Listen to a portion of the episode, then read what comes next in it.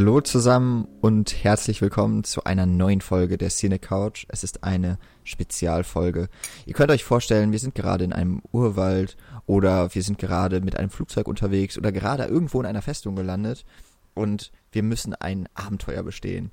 Oder ihr denkt euch was ganz anderes und wir sitzen einfach nur zusammen und fangen gerade ein Gespräch an, in einer Runde in einem Café beispielsweise und reden über, was weiß ich, Trinkgeld oder sowas dann seid ihr auf jeden Fall genau richtig bei uns und äh, wir sind, wo fange ich denn mal an? Vielleicht bei Daniel?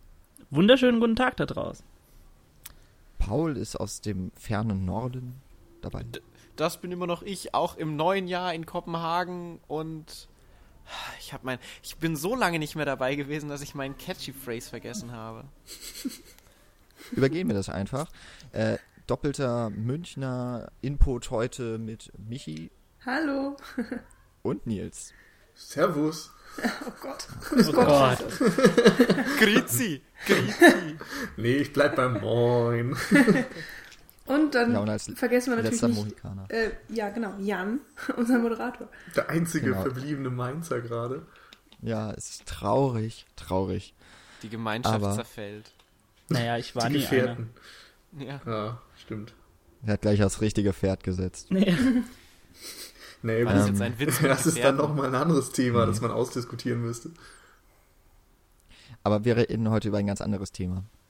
Ich habe es mal kurz anzudeuten versucht. Es war Das natürlich eine ganz schlechte, Ja, aber eine jetzt ganz, ganz mal schlechte anfangen. Einführung. Ja, also das, das Einleiten in einen Podcast ist schwierig. Das muss ich zugeben. Ich glaube, das Einleiten in einen Film ist auch immer ganz, ganz schwierig, weil am Anfang entscheidet man ja noch, ob man vielleicht abschaltet, rausgeht oder sowas. Also der Anfang muss einfach sofort packen. Aber eigentlich hat man auch immer viele Ideen für einen Anfang, vielleicht zu viele. Die Mitte ist auch immer ganz schwierig. Das Ende muss dann auch noch richtig Bam machen. Eigentlich ist alles schwierig. Aber wir reden heute einfach mal nur über den Anfang.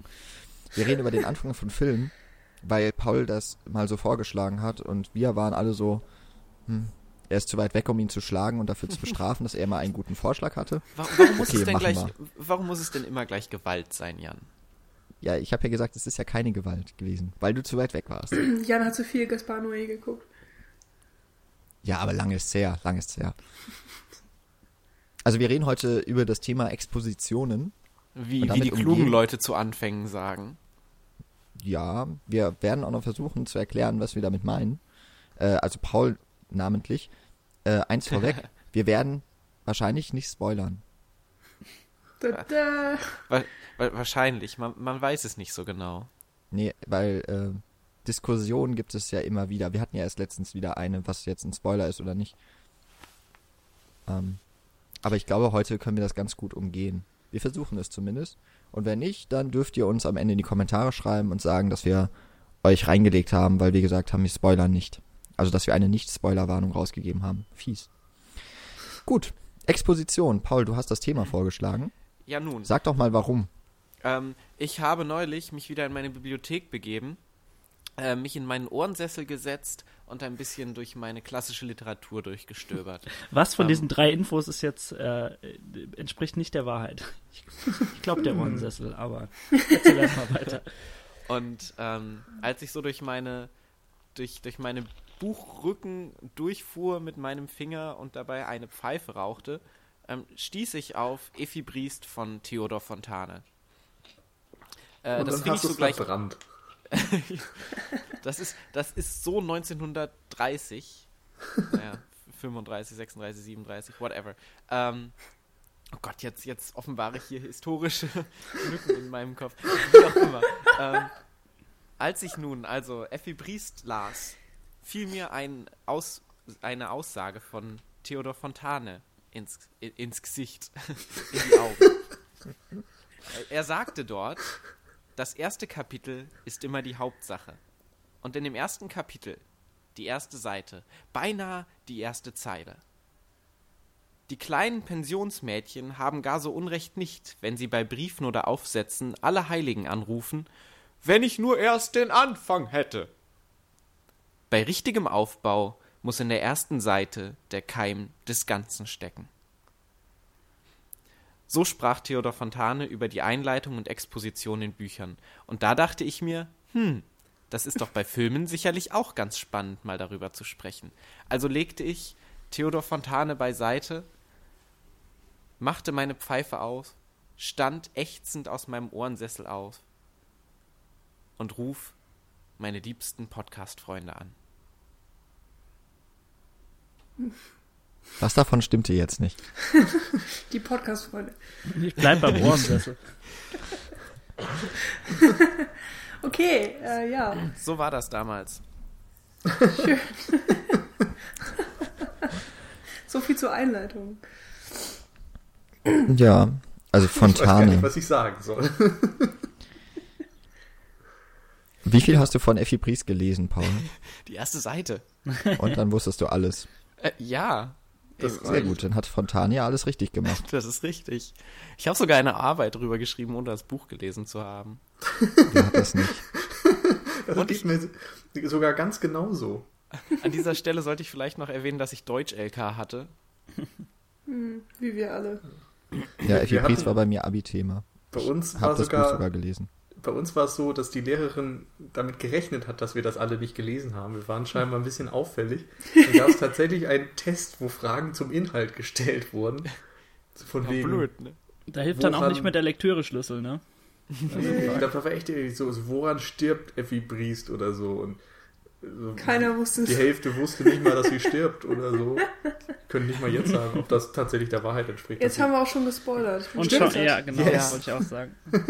Ich wusste es übrigens nicht. Dankeschön. Bitteschön. Ich ja auch Ah, ja. nicht. Eigentlich glaube ich nur, dass es so war, aber ich kann mich nicht daran erinnern. Ich Aber wollte meinte, morgen doch ja einfach den irgendwie Film einen Grund aus den Fingern saugen, warum sie vielleicht gestorben ist. Aber gut, Toll, so viel ich- zu Effi Briest, Ja. dass Paul verbrannt hat. Ist, ich finde, das geht in eine ganz falsche politische Richtung mit meinen Tätigkeiten hier gerade. Nun, aber so war das jedenfalls damals, als ich mir über Expositionen Gedanken machte. Ja, Paul, was ist denn für dich äh, die Exposition im Film? Naja, das ist halt, äh, also ich finde, dass, dass deshalb ist das Thema ja auch so spannend, weil man das nicht generalisieren kann. Also wir haben, also mir sind dann spontan so ein paar Filme durch den Kopf gegangen, über die wir ja im späteren Verlauf dieses Podcasts bestimmt noch sprechen werden. Ähm, aber letztendlich gibt es ja für jeden Film, hat jeder Film ja eine andere Herangehensweise, einen, ähm, ihn zu eröffnen quasi. Sei es damit, dass es Filme gibt, die ganz crazy von hinten anfangen oder Filme gibt, die quasi den, das Ende schon vorausnehmen in einem Flash-Forward oder ähm, teilweise auch die Handlung, so wie es Fontane ja gemacht hat, ähm, versuchen so in so einem ersten Shot irgendwie zu, zu ähm, vorauszugreifen oder zu, zu umreißen oder eben sowas wie ähm, Jan das gerade schon gesagt hat mit ähm, mit äh, wie heißt dieser äh, Tarantino-Film, der vor Pulp Fiction kam, Reservoir Dogs. äh, mit Reservoir Dogs, der ja ähm, so, so mit diesem Gespräch so eine allgemeine Atmosphäre erstmal schafft. Und da gibt es ja unterschiedlichste Herangehensweisen, so einen Film zu, eröffnen. Und das Mhm. wollte ich mit euch gerne mal besprechen und dann Ähm, vielleicht auch zu gucken, inwiefern so man was sowas typologisieren kann. Also ohne, ohne dass wir jetzt irgendwie so die, die, die speziellen Arten von Expositionen schon angehen müssen. Äh, ich glaube, was du gerade gesagt hast, äh, mit Atmosphäre ist ein ganz gutes Stichwort. Ähm, weil wenn wir das mal jetzt generalisieren und einfach mal runterbrechen, so auf, auf einen Konsens, würde ich für mich schon persönlich sagen, dass eine Exposition immer das ausgemacht hat, dass, dass ein Film es zumindest schafft, mich als Zuschauer in eine gewisse Grundstimmung zu versetzen, in dem mir in gewisser Weise irgendein Abriss dieser Handlung äh, beigebracht wird oder eben auch die Orte oder die Personen näher gebracht werden. Das jetzt mal im, so im geringsten, kleinsten Nenner vielleicht mal. Mhm, mhm. Ja, genau, ich denke auch. Also das Interesse wecken ist ein ganz wichtiger Punkt und eben so diesen Grundstein legen, dass gewisse Themen etabliert werden, Konflikte, Figuren, Stimmungen etabliert werden, dass man irgendwie an diesen Film herangeführt wird und einerseits, dass das Interesse des Zuschauers geweckt wird, andererseits, dass er irgendwie sich eben ja in diese ganzen Geschehnisse, die noch folgen werden, reinversetzen kann und vielleicht dann auch bei wiederholten Sichtungen merkt, wie perfekt da vielleicht schon die Gesamthandlung oder die Gesamtproblemstellung eines Films äh, komprimiert dargestellt wurde. führt dann ja im Grunde wieder auf Fontane zurück. Also dass, dass, dass dieser Keim der Geschichte schon drin stecken soll. Genau. Also dass man eigentlich am Anfang weiß, worauf man sich einlässt. Die restlichen im Roman. Genau, also es muss Seiten. natürlich jetzt nicht alle Facetten abdecken, aber es sind zumindest irgendwie Möglichkeiten, Anhaltspunkte. Anhaltspunkte. Ja, aber ich finde auf jeden Fall, dass es verschiedenste Möglichkeiten gibt, also sowas zu machen. Also ähm, gerade, also es gibt ja nochmal einen Unterschied zwischen zum Beispiel so einer so einer Handlungsübersicht, ähm, die geschaffen werden kann, wo du dich so in die Geschichte der, des Films reinversetzen kannst, oder eben so einen komplett ähm, bildlichen Aufbau, der erstmal komplett überhaupt keine Aussage über den Film an sich trifft, zumindest nicht mehr ersichtlich, aber erstmal eben diese Grundstimmung versucht ganz, ganz klar zu evozieren beim Zuschauer. Und ich finde, dass das Spektrum in Filmen geht da schon sehr stark auseinander, wie versucht wird, so eine Handlung erstmal zu starten. Hm. Angefangen natürlich beim, beim ähm, ganz, ganz formalistischen Anfang quasi, den wir ja alle aus den Star Wars äh, Beginn quasi kennen, wo dann eigentlich nur die Handlung in so einem Pre-Credit-Roll quasi dargestellt wird. Mhm. Was ja auch schon so eine gewisse ähm, Atmosphäre schafft, aber was erstmal vor allen Dingen einfach nur ein Handlungs eine Handlungsübersicht ist, um sich ähm, in den Film situieren zu können. Hm. Hm. Ja, man könnte das fast als Prolog beschreiben, glaube ich. Also wenn man Ja. jetzt sagt, Herr der Ringe zum Beispiel, mit diesem, mit der Vorgeschichte, wie der Ring von Saurons Finger geschnitten wird und eben nicht vernichtet wird, sondern dann vergessen wird, ist ja vergleichbar auch mit dem Title Crawl in Star Wars, nur dass das eine eben in Textform passiert und das andere als filmische Erzählung. Ja.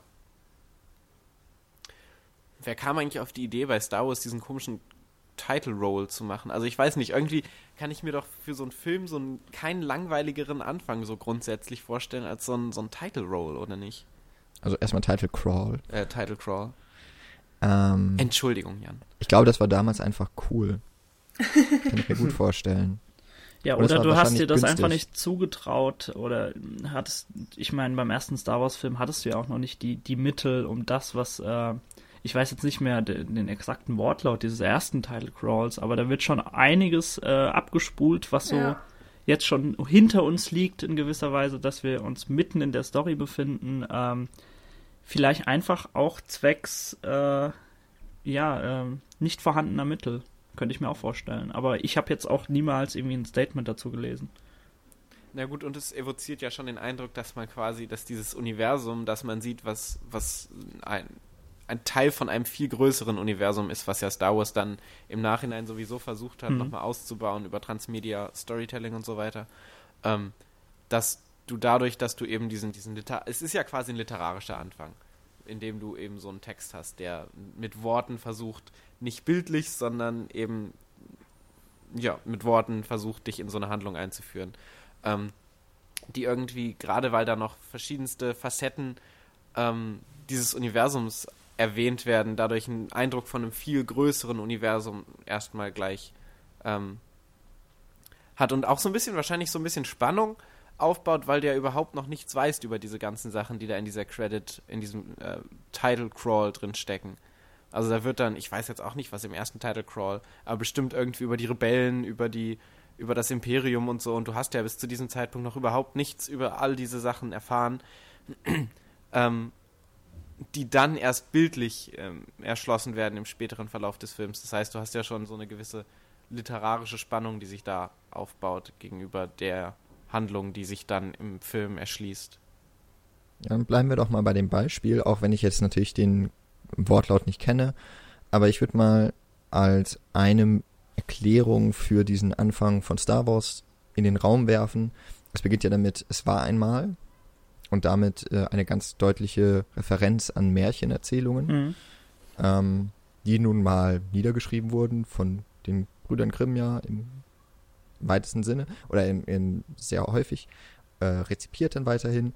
Und auch die Märchenfilme beispielsweise von Disney beginnen ja eigentlich meistens mit einem Buch oder mit, diesen, mit diesem schön gestalteten Titel ähm, Es war einmal. Oder Once Upon a Time eben äh, im Original. Ich könnte mir vorstellen, dass sich das daran so ein bisschen hält. Ähm, ich habe ja auch Star Wars immer ein bisschen mehr als ein, wenn schon so, eine, so ein Weltraummärchen als ein Science-Fiction-Film gesehen. Und dann ähm, dient im Grunde ja dieser Title Crawl nur als eine etwas elaboriertere Sicht von einer Texttafel, wie man sie auch schon vorher, will ich mal jetzt behaupten, ohne es mhm. genau zu wissen, äh, kannte, die normalerweise historischen Stoffen beispielsweise, also so kenne ich das jetzt so aus dem zeitgenössischeren Kino, wenn etwas, keine Ahnung, wenn Anne Franks Tagebuch verfilmt wird, beginnt der Film wahrscheinlich auch mit einer Texttafel. Und wenn es nur bedeutet, äh, beruhend auf wahren Begebenheiten. Ähm, was ja erstmal so was Erklärendes hat. Und das wäre dann auch so das nächste, dass dieser Schrift, äh, dass das, was geschrieben steht im Title Crawl, nicht wirklich Spannung aufbaut, würde ich jetzt sagen, sondern uns eher erklärt, in welcher Situation wir uns befinden. Und letztlich dann dazu dient, dass wir sofort in die Action starten können. Weil schon dieser gesamte Unterbau geschaffen wurde. Mhm. Die ganze Kladderadatsch von wegen, hier, wir müssen jetzt zeigen, wie die Rebellen an den Besitz dieser Dokumente gekommen sind. Ist uns eigentlich ziemlich egal. 40 Jahre später wird es eben verfilmt als eigener Film, aber das konnte man ja damals noch nicht ahnen. Ich habe ich hab gerade mal gegoogelt und habe, ähm, damit wir gerade mal so ein Beispielhaft haben, kann ich mal kurz Episode 4 in New Hope, quasi der erste Title Crawl, den es jemals gab, ähm, besteht, ist relativ kurz, der kam mir immer super lang vor in diesem Film, weil er auch so langsam dahin kriecht. Äh, It is a period of civil war. Rebel spaceships striking from a hidden base have won their first victory against the evil galactic empire. During the battle, rebel spies managed to steal secret plans to the Empire's ultimate weapon, the Death Star, an armored space station with enough power to destroy an entire planet. Pursued by the Empire's sinister agents, Princess Leia races home aboard her starship, custodian of her stolen plans that can save her people and restore freedom to the galaxy. Und äh, dann kommt, glaube ich, Schwarz und dann kommt das erste ähm, Raumschiff, das mit Lasern schießt. Hm. So viel zum Thema Show Don't Tell. Ja, genau. aber ja, da, aber da, was da, ja auch drin steckt, sorry. Das Mensch, Jan, so geht das nicht. nee, mach du mal. Okay. Was, was da so ein bisschen ja drin steckt, gleich im ersten Satz, wenn ich das jetzt noch richtig weiß, ne? Es äh, findet im Weltraum statt. Mhm. Auf, also es wird ja auch gesagt, in einer weit, weit entfernten Galaxie. Das steht, glaube ich, ja dem Title Crawl noch bevor. Genau. Und dann wird eben gesagt, okay, wir haben es mit Weltraumschlachten zu tun, wir haben es mit einer Waffe zu tun, äh, den Bösen, und wir bekommen noch die Heldin, die im, Letz-, im weiteren Verlauf des, der Geschichte ja gar nicht die Protagonistin ist, aber die fürs Gute kämpft.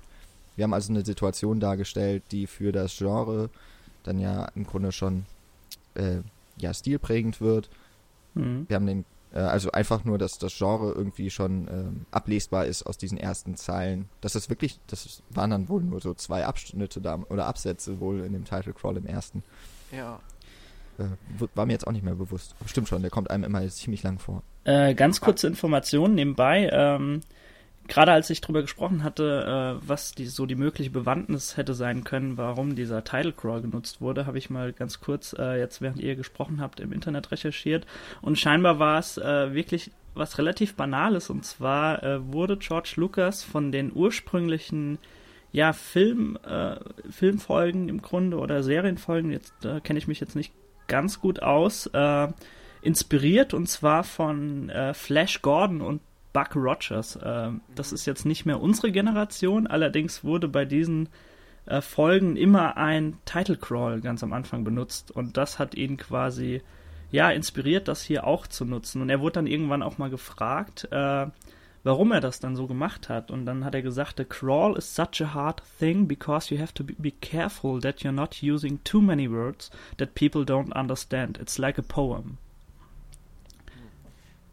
Ja, also, also wenn ich, als ich klein war und Star Wars geguckt habe, habe ich diese Title Crawls nie verstanden. Das war mir mhm. immer viel zu viel Text für viel zu schnelle Zeit und auch mit viel zu vielen Informationen. Also, ähm, die du ja, wenn du keinen Kontext hast, ja überhaupt erstmal nicht einordnen kannst. Du hast dann äh, den Death Star, du hast das Galactic Empire, du hast die Rebels, du hast Princess Leia, du hast irgendwas, was äh, die Galaxie wieder befreien kann. Mhm. Und ich habe den quasi immer komplett ausgeblendet, als ich damals als zehnjähriger Bub vor äh, Star Wars saß. Und der Film hat ja trotzdem funktioniert. Von dem her ist dann, also du hast natürlich so in, in uh, New Hope jetzt zum Beispiel ganz klar diese, diese ähm, Trennung zwischen Gut und Böse, die da ja schon offengelegt wird, dass Princess Leia die Sympathisantin ist für dich als Prota äh, für dich als Zuschauer, als, als vermeintlicher erstmal Protagonist, ähm, als die Rebellenhelferin und dann eben die das Empire mit der Death Star Waffe, die ja schon gleich so eine ganz klare äh, Rollentrennung evoziert. Mhm. Also wenn mh, stellen wir uns jetzt mal vor, wir sehen den Film zum ersten Mal und dann kommt eben dieser Title Crawl. Was hat das denn für einen Effekt auf den Zuschauer? Also ich meine, wir haben jetzt sehr viel irgendwie auch aus der Rolle diskutiert und man kennt es ja schon und man weiß auch dann, wie es weitergeht und äh, was es eben auch für einen Sinn hat für die weitere Handlung des Films oder eben auch für die gesamte Exposition des Films, aber so ganz banal. Ich fange den Film an und dann kommt eben diese Title Crawl und ich fange an, diesen Text zu lesen. So, was, was macht das mit mir als Zuschauer? In erster Linie informiert es dich. Also, ich weiß gar nicht, ob man da jetzt direkt schon mit Stimmung und Atmosphäre unbedingt anfangen muss, aber wir hören ja zumindest dazu die Musik von John Williams. Also man wird mhm. schon irgendwie auch zumindest dadurch in eine gewisse Stimmung versetzt und hat eben dieses weit, weit entfernte Galaxie und ein Sternbild, also auch irgendwie eine Assoziation mit Weltraum und Science Fiction und sowas. Und dann diesen Text, der einem irgendwie vielleicht näher bringt, worum es vermutlich im Film gehen wird, rein handlungstechnisch. Hm. Also ich finde vor allen Dingen, dass ähm, man als Zuschauer mehr oder weniger sofort zur totalen Aufmerksamkeit gezwungen wird. Weil du hast einfach keine Chance, nicht hinzugucken. Du bist ähm, ja forciert, einfach mitzulesen, damit du die Informationen mitbekommst und gleichzeitig musst du das eben äh, ja aufnehmen und auch ein bisschen verstehen können und ähm, ja, wirst vorbereitet für den Film. Und äh, ich finde es halt ganz interessant, weil es gibt ja auch äh, so Filmanfänge oder ja, keine Ahnung, oft ist man vielleicht auch am Anfang des Films nicht äh, noch so ein bisschen abgelenkt oder so. Also wenn man jetzt auch mal nicht im Kino sitzt, sondern vielleicht zu Hause, dann holt man sich noch was zu trinken. Und bei Star Wars oder eben auch wegen dieses Title Crawls geht es eigentlich gar nicht. Man, man muss halt von der ersten Sekunde an ein sehr, sehr aufmerksamer Zuschauer sein. Und dadurch, finde ich, ähm, hat man einen sehr starken ähm, Eintritt in diesen Film sozusagen. Und ähm, ist, ja, man ist halt einfach voll dabei von, von der ersten Sekunde an. Und ich glaube, wenn man das erstmal geschafft hat, ähm, ist man auch nicht so schnell losgelöst vom Film. Also mhm. man ähm, ist vielleicht dann auch einfach schneller in der Geschichte drin oder immersiv im Film. Ich finde ähm, es äh, ja. interessant, dass du so sagst, du musst dich sofort, du musst sofort aufmerksam sein. Ähm, was ja irgendwie auch so verbunden ist für mich mit diesem, mit der Fanfare, die dann losgeht, wenn Star Wars erstmal, also erstmal kommt ja der Titel auch tatsächlich durchs Bild geschossen oder ins Bild geschossen. Ich finde auch, dass dieses, ähm, dadurch eben einfach, dass der Text in den Bildhintergrund geht, passt das auch wieder zum Weltraum. Äh, ne, so die Tiefe des Raumes wird ja im Grunde dann auch ausgefüllt und es verschwindet auch und es verschwindet auf absehbare Zeit, dass man irgendwie anders als bei so st äh, starren Texttafeln, die wie in dem Fall jetzt nicht auf ein, nicht einmal den Bildschirm komplett füllen würden, sondern nach und nach eingeblendet würden, ähm, hast du, finde ich, viel eher das Gefühl, okay, wenn ich jetzt äh, nicht sofort mitlese, dann ist es irgendwann so klein, dass ich nicht mehr lesen kann. Mm, genau. Und du hast noch gesagt, ähm, das vielleicht auch schon mal noch so als, als Denkanstoß, dass äh, du hast von der gesamten Exposition gesprochen. Das also für dich, nehme ich jetzt einfach mal da so an, vielleicht war es gar nicht so gemeint, aber für dich ist damit die Exposition des Films noch nicht abgeschlossen. Ja, genau. Ähm, also ich finde, ganz oft kann man es nicht gleichsetzen, dass, dass die ersten paar Minuten des Films, also die Eröffnung, auch äh, sinnbildlich gleichgestellt sind mit der Exposition des Films, also mit der Einleitung der Handlung und so weiter und so fort, weil manchmal ist die erste Sequenz, die man im Film sieht, ähm, nur ein Mittel dazu, irgendwie eine bestimmte Stimmung zu erzeugen oder zu zeigen, mit welchem Genre man es zu tun hat. Manchmal ist es einfach nur so ein ähm, ja, eine, eine ziemlich coole Actionsequenz zum Beispiel, die gezeigt wird, äh, irgendwie Sachen explodieren und der Held überlebt. Und erst nach dieser Sequenz kommt dann so die eigentliche Einführung, okay, worum geht's denn jetzt eigentlich? Ähm, also es ist für mich nicht immer gleichgesetzt. Ähm, und ich finde auch bei Star Wars, dass ja nach diesem Title Crawl ist die Exposition noch nicht so wirklich abgeschlossen. Wobei ich es jetzt auch nicht unbedingt sagen könnte, ähm, wann die abgeschlossen ist. Es ist, glaube ich, immer schwierig zu sagen. Ähm, es fließt ja dann noch einfach über. Also im, in den meisten Fällen jedenfalls, mh, hm, ja, ist es ein, ich muss sagen, ein, ein stufenloser Übergang von der Exposition zur ähm, vertieften Handlung des Films und gibt da natürlich auch Mittel, das deutlicher abzugrenzen. Ähm, manchmal zum Beispiel werden ja Filme auch noch in Akte unterteilt. Ähm, manchmal macht das Tarantino ja auch noch ganz gerne, wobei ich jetzt auch nicht sagen möchte, dass es immer heißt, der erste Akt ist dann äh, gleichgesetzt mit der Exposition und die Exposition ähm, endet auch frühestens oder spätestens ähm, mit dem Ende des ersten Aktes. Das kann man also ich glaube, das muss man einfach bei jedem Film von neuem bewerten. Das, das, heißt aber, du würdest schon sagen, dass die Exposition eher die inhaltliche Eröffnung des Filmes ist. Also wenn du jetzt sagst, dass ähm, so ein Action-Shot oder so ein ähm, so ein, was weiß ich, so ein, so ein bildlicher, bildliche Einführung erstmal keine Exposition ist, sondern dann, wenn im Nachhinein klar wird, worum es eigentlich geht, dass das dann erst die Exposition ist. Naja, ich finde, es, es gehört schon dazu. Ähm, auch so ein Title Crawl gehört zur Exposition dazu und es ist aber halt nicht unbedingt immer alles. also die Exposition ist für dich mehr als die Eröffnungssequenz. Ja, genau. Also zum Beispiel, ähm, Nils und ich haben gestern oder vorgestern Vertigo geguckt und ähm, der Film fängt halt damit an, wie es eben viele alte Filme tun, dass erstmal die ganzen Namen auftauchen und ähm, dabei sehen wir eben äh, Detailaufnahmen von äh, Kim Novak ist es, glaube ich. Man sieht ihren Mund und ihr Auge, das dann irgendwie aufgeht und über ihr Gesicht laufen dann eben die Namen der Schauspieler und so weiter und so fort. Das ist ja irgendwie auch eine Eröffnung des Films, aber das hat ja wirklich absolut gar nichts mit der Handlung zu tun. Es setzt halt schon auf jeden Fall so eine Stimmung. Ähm, du hast so eine, naja. ja, ein Gefühl für den Film. Aber es ist ja letztendlich in Vertigo so, dass es eben gerade wenn du am Anfang das Gesicht siehst, in Vertigo geht es ja auch vor allen Dingen um Gesicht und um äh, Doppelgänger und um Gleichaussehen etc. pp. Das heißt, du hast ja mit diesem Shot, wenn du dann dieses Gesicht ganz am Anfang in Naheinstellungen die ja dann auch nochmal Details des Gesichtes dann offenbaren, ja schon eine ganz klare Hinführung auf das, was dann thematisch im Zentrum des Films auch stehen wird. Ja. Auf jeden Fall. Das heißt, das heißt, es ist ja schon auf jeden Fall. Das ist halt auch die Frage, muss eine Exposi Exposition äh, sichtbar für den Zuschauer einen Zusammenhang zu der Handlung haben? Oder ist das so, dass sich das erst im, im, im erneuten Anschauen eines Films quasi ergibt, was für eine Bedeutung diese Exposition überhaupt hatte. Also wenn du jetzt zum Beispiel von Theodor Fontane dieses, dieses Zitat nicht wüsstest und Effi Briest anfängst, dann würdest du ja auch nicht vermuten, dass in der ersten Seite quasi die ganzen Informationen, die das Buch Drama, das, äh, nee, es ist kein Drama, ne?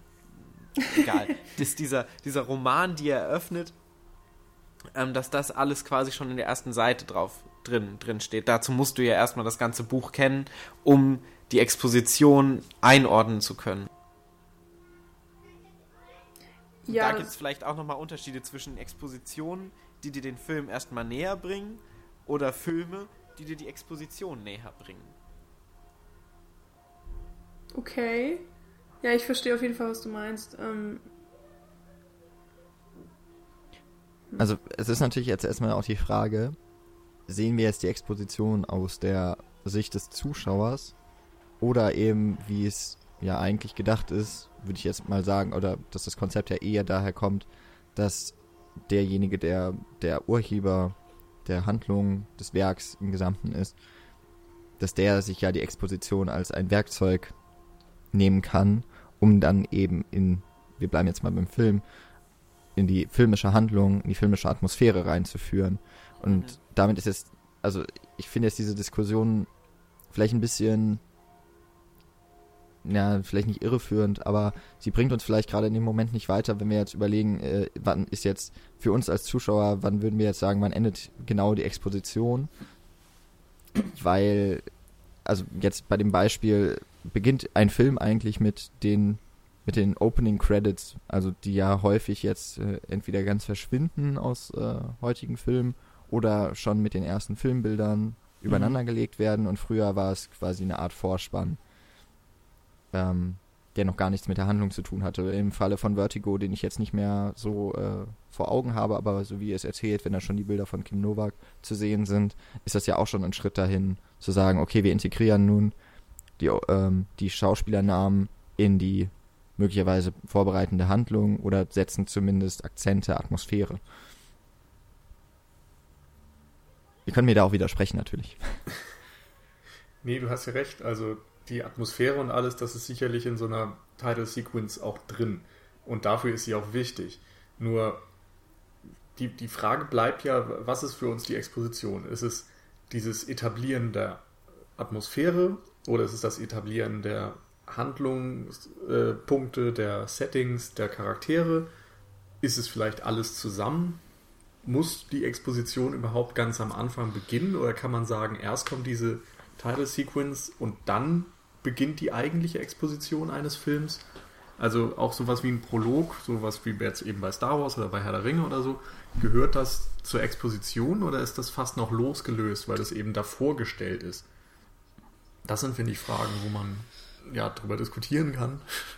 Hm. Also wenn wir, wenn wir jetzt äh, so, so schwarz-weiß darüber wirklich diskutieren sollten, äh, finde ich, driftet man sehr schnell in so eine ja, in so eine Grundsatzdiskussion ab, was ist die perfekte Exposition für mich? Und äh, wenn wir darüber diskutieren, meiner Meinung nach ist es so eine Gesamtkombinatorik aus diesen ganzen Gründen, die wir jetzt genannt haben. Also Atmosphäre, Personen, Konflikte, Zustände, die Zeit, die Orte.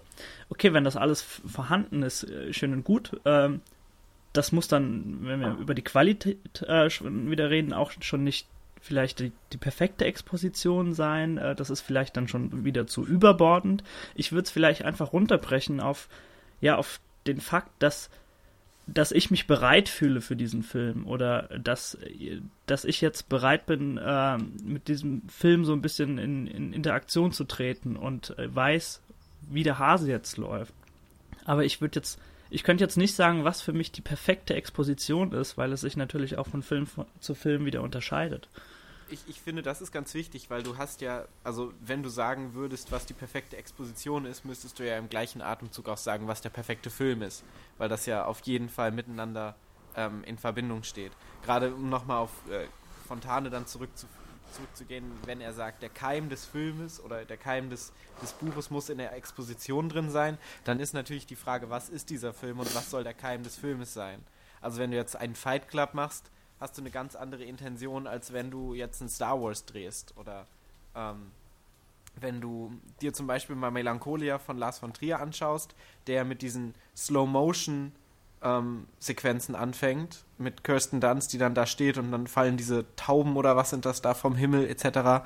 Ähm, da hast du ja eine ganz andere, also da wird ja erstmal auch die, diese, diese äh, Depression von ihr irgendwie so versucht in so einer bildlichen in so einer Bildlichkeit einzufangen, das ist ja nochmal ein ganz anderer Ansatz als eben so ein Storytelling-Ansatz, wie du den bei Star Wars hast. Und bei Star Wars geht es ja vor allen Dingen um dieses Universum, das entworfen wird und die verschiedensten ähm, Parteien, die da aufeinandertreffen und sich gegeneinander bekriegen in diesem. Ich meine, das Ding heißt Star Wars. Also es geht um Krieg von Menschen und Außerirdischen und irgendwelchen komischen, verbrannten Männern.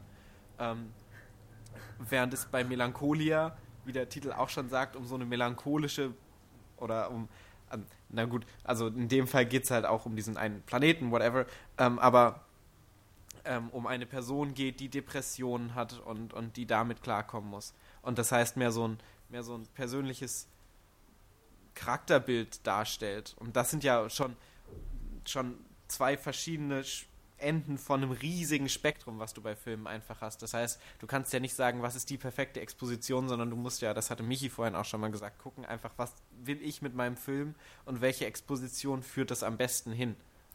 Ja, genau, also so sehe ich das auf jeden Fall auch. Ich finde es gerade echt witzig, dass du nochmal auf die Titel eingegangen bist, weil eigentlich gehört der Titel ja auch mit zur Exposition. Das ist ja auch mit das Erste, was man halt erfährt von einem Film, oder nicht?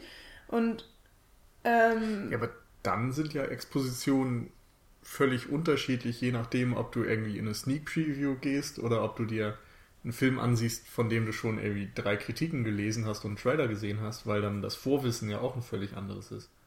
Vielleicht muss man an dieser Stelle auch nochmal unterscheiden zwischen Erwartungshaltung und Exposition, weil wenn du jetzt beim Titel, ähm, du, wenn du jetzt zum Titel übergehst, dann kannst du ja theoretisch sagen, okay, dann haben wir sowas wie Trailer, wir haben Plakate und so, ähm, die ja auf jeden Fall schon eine Erwartungshaltung gegenüber einem Film schüren, würde ich speziell aber noch nicht als Exposition be bezeichnen. Ja, ich, Ja, würde auch versuchen, dass wir beim Werk an sich bleiben, weil ansonsten kommen wir wirklich in ganz große Probleme, am Ende das noch Nee. zusammenzuführen, wobei Ja, es ich natürlich weiß, trotzdem aber- miteinander einspielt. Also ich möchte nur ganz kurz jetzt darauf eingehen, weil hätten ganz oft habe ich halt schon den Fall, dass ich irgendwie einen Film gucke, ähm, von dem ich irgendwie den Titel weiß und den äh, Regisseur meinetwegen und dann halt ein bisschen was zur Handlung, aber zu dem ich halt vorher keinen Trailer, kein Plakat und was weiß ich was gesehen habe. Wenn das jetzt irgendwie ein Film ist aus den 30ern, den ich auf der Blu-ray habe, dann habe ich davon ja noch keine Plakate gesehen oder ähnliches. Okay, ich habe vielleicht das Bild auf der Blu-ray an sich, aber oft ist ja eben auch der Titel äh, in die ersten paar Minuten des Films eingebettet. Also der wird ja Okay, im Film gezeigt. Dann ist es natürlich was anderes. Ich finde nur, du kannst den, also nicht einfach sagen, der Titel ist Teil der Exposition, sondern es ist dann eben nur dann Teil, wenn er wirklich in Teil der Exposition diesem, ist. im, im filmischen Werk tatsächlich auch ja, gezeigt wird oder ausgesprochen wird oder sowas. Dann wird er ja mit Bedeutung versehen innerhalb des Werkes. Genau. Ich finde es halt interessant, Ja. also vor allen Dingen auch, weil, weil es ja durchaus nicht jeder Film macht. Also wenn wir jetzt ähm, uns zum Beispiel The Hateful Eight angucken, da wird es ja auch ähm, in den ersten paar Minuten wird der, wird der Titel sehr exploitativ irgendwie auf, auf der Leinwand auch gezeigt. Ähm, also jedenfalls habe ich so in Erinnerung, dass dann dick fett irgendwie da The Hateful Eight auch steht. Oder nicht? Doch. Ja, Ich glaube schon, ja. stoße mich gerade eher am Exploitativ. Ja, ich genau weiß, was du damit ausdrücken willst. Es ist sehr, ähm, es springt dir halt ins Auge, du kannst es nicht. Er ist zumindest sehr übersehen. präsent, ja. Genau. Okay. Ja. Ähm, ja. Ich würde vielleicht zu dem. Also, Ja. ja, du grad. Ich wollte nur sagen, bei Hateful Eight ist natürlich das Interessante, dass er zudem mit dieser Ouvertüre beginnt. Aber es dann wieder eine andere Form ist von Exposition, wo eben erstmal nur durch Musik, vielleicht wieder vergleichbar mit Star Wars, durch Musik irgendwie versucht wird, in ein, eine, eine Handlung einzuleiten, was ja früher bei vielen Filmen auch noch irgendwie üblicher war, also bei äh, West Side Story oder bei was weiß ich, was es da alles gibt. Na, was an der Stelle ja nochmal ganz interessant ist, ist, ähm, dass die Ouvertüre ja auch einen ganz einfach technischen Hintergrund hat. Dass du ja so diese, wenn du mit dem Filmmaterial arbeitest, dass sich dieses Filmmaterial ja erstmal quasi äh, warm laufen muss, damit du so einen so so einen Flow hast. Ähm, und dementsprechend hast du ja eben diese Ouvertüre, wo kein, kein Bild ist am Anfang, dass sich diese, diese Filmrolle quasi erstmal in Bewegung setzen kann, damit du danach einen, ähm, einen ungehindertes äh, Bildvergnügen haben kannst.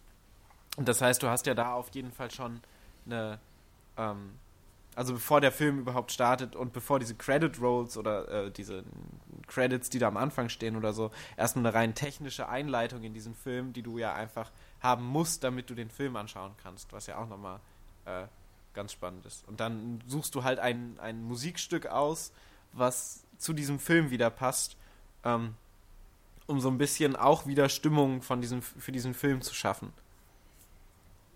Ist dann das natürlich auch schon wieder interessant. Zuschauers.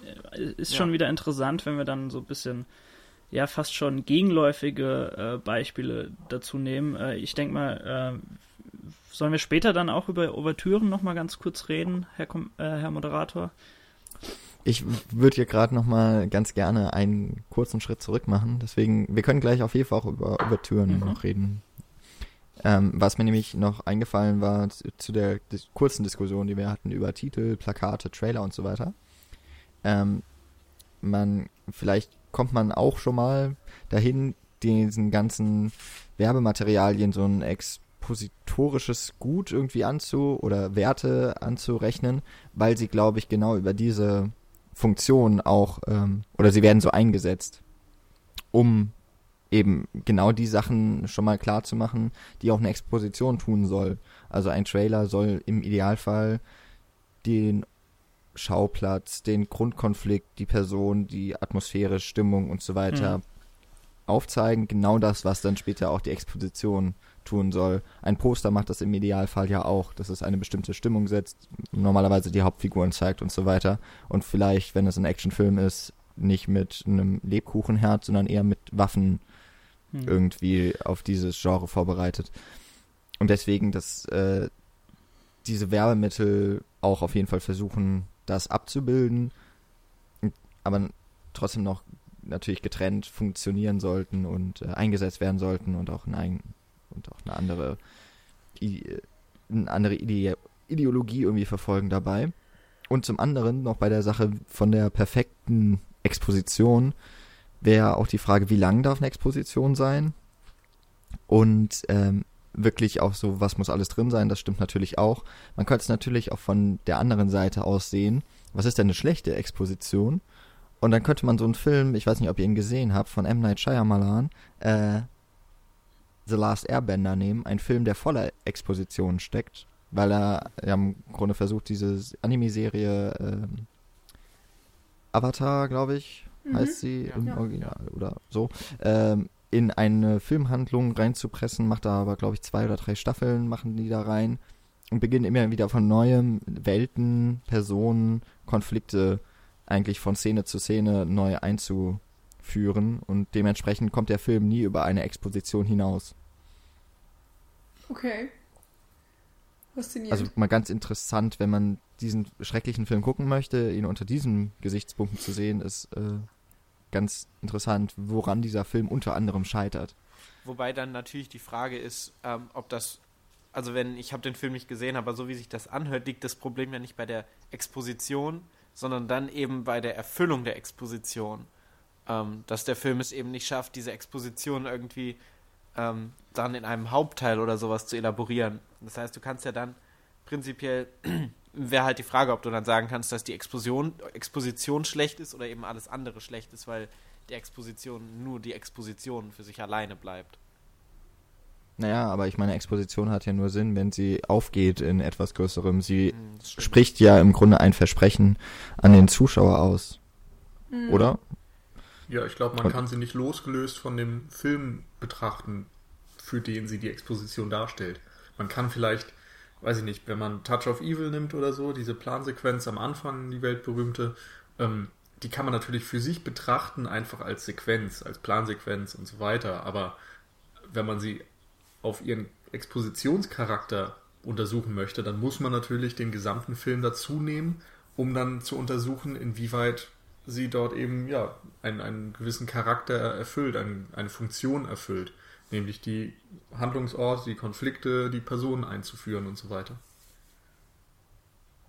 Und ich glaube, da müssen wir vielleicht auch in der Diskussion langsam ein bisschen hin, dass wir äh, uns überlegen, wie eine Exposition den folgenden Film dann beschreibt. Also das haben wir, glaube ich, bei Star Wars ein bisschen gemacht, aber ansonsten sind wir noch so ein bisschen diffus geblieben. Ja, kann ich auch noch mal gerade zu einem Beispiel vielleicht zurückgehen. The Lord of the Rings war ja die Frage, ob dieser Prolog, äh, die Erzählung von Galadriel, so wie sie im Film dann auftaucht, ob das eine Exposition ist oder nicht. Und da ist jetzt, also zum einen würde ich mal sagen, stellt es ja den Hauptkonflikt der Handlung ganz gut dar. Also darum, wo es im Grunde ja geht in Herr der Ringe, was ja auch der Titel schon verrät. Es geht um den Ring und wer auch immer diesen Ring zu meistern vermag. Ähm, und auch da geht es dann immer schon wieder um die Zerstörung und eben darum, dass der Ring über eine Macht verfügt.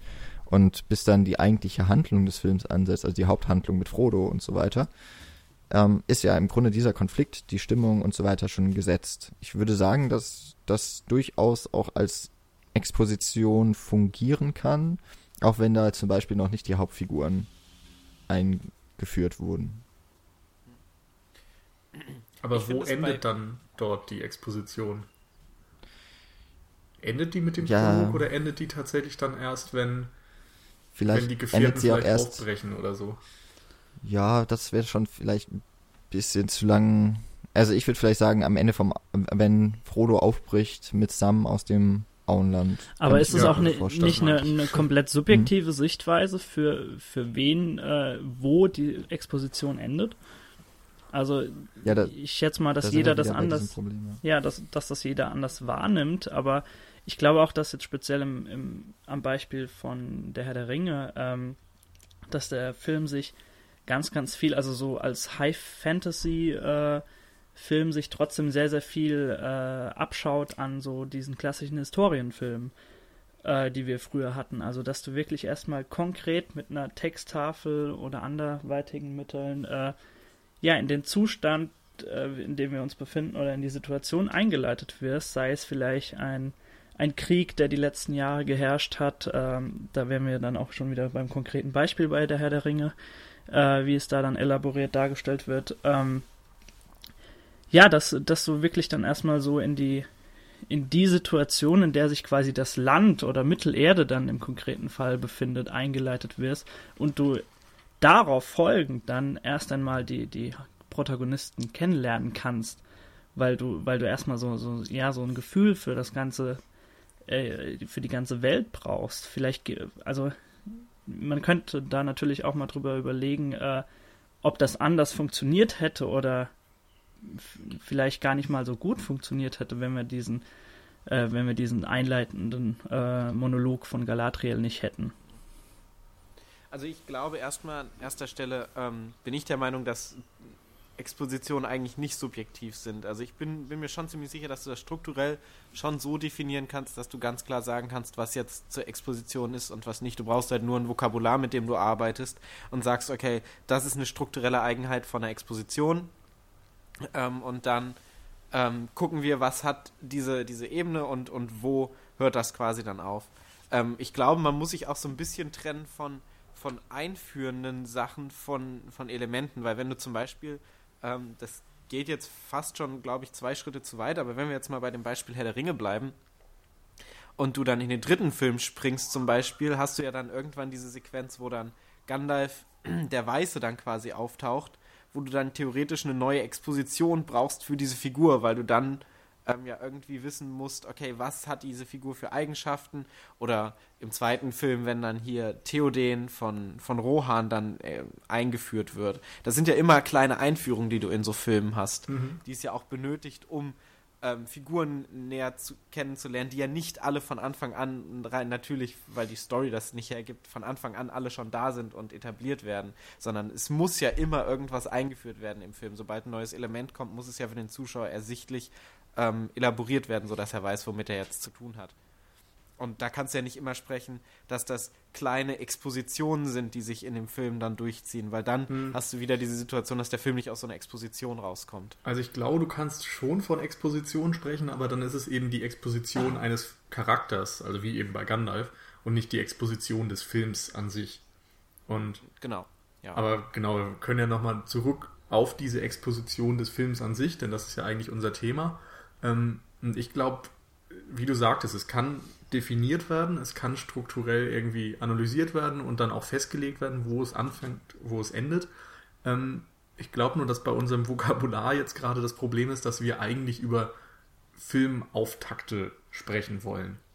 Und so, dass die Exposition bei Herr der Ringe zum Beispiel extrem lang sein kann, denn bis da irgendwie Frodo und das Auenland und so weiter irgendwie präsentiert worden sind, ähm, ist die Exposition meiner Meinung nach nicht abgeschlossen.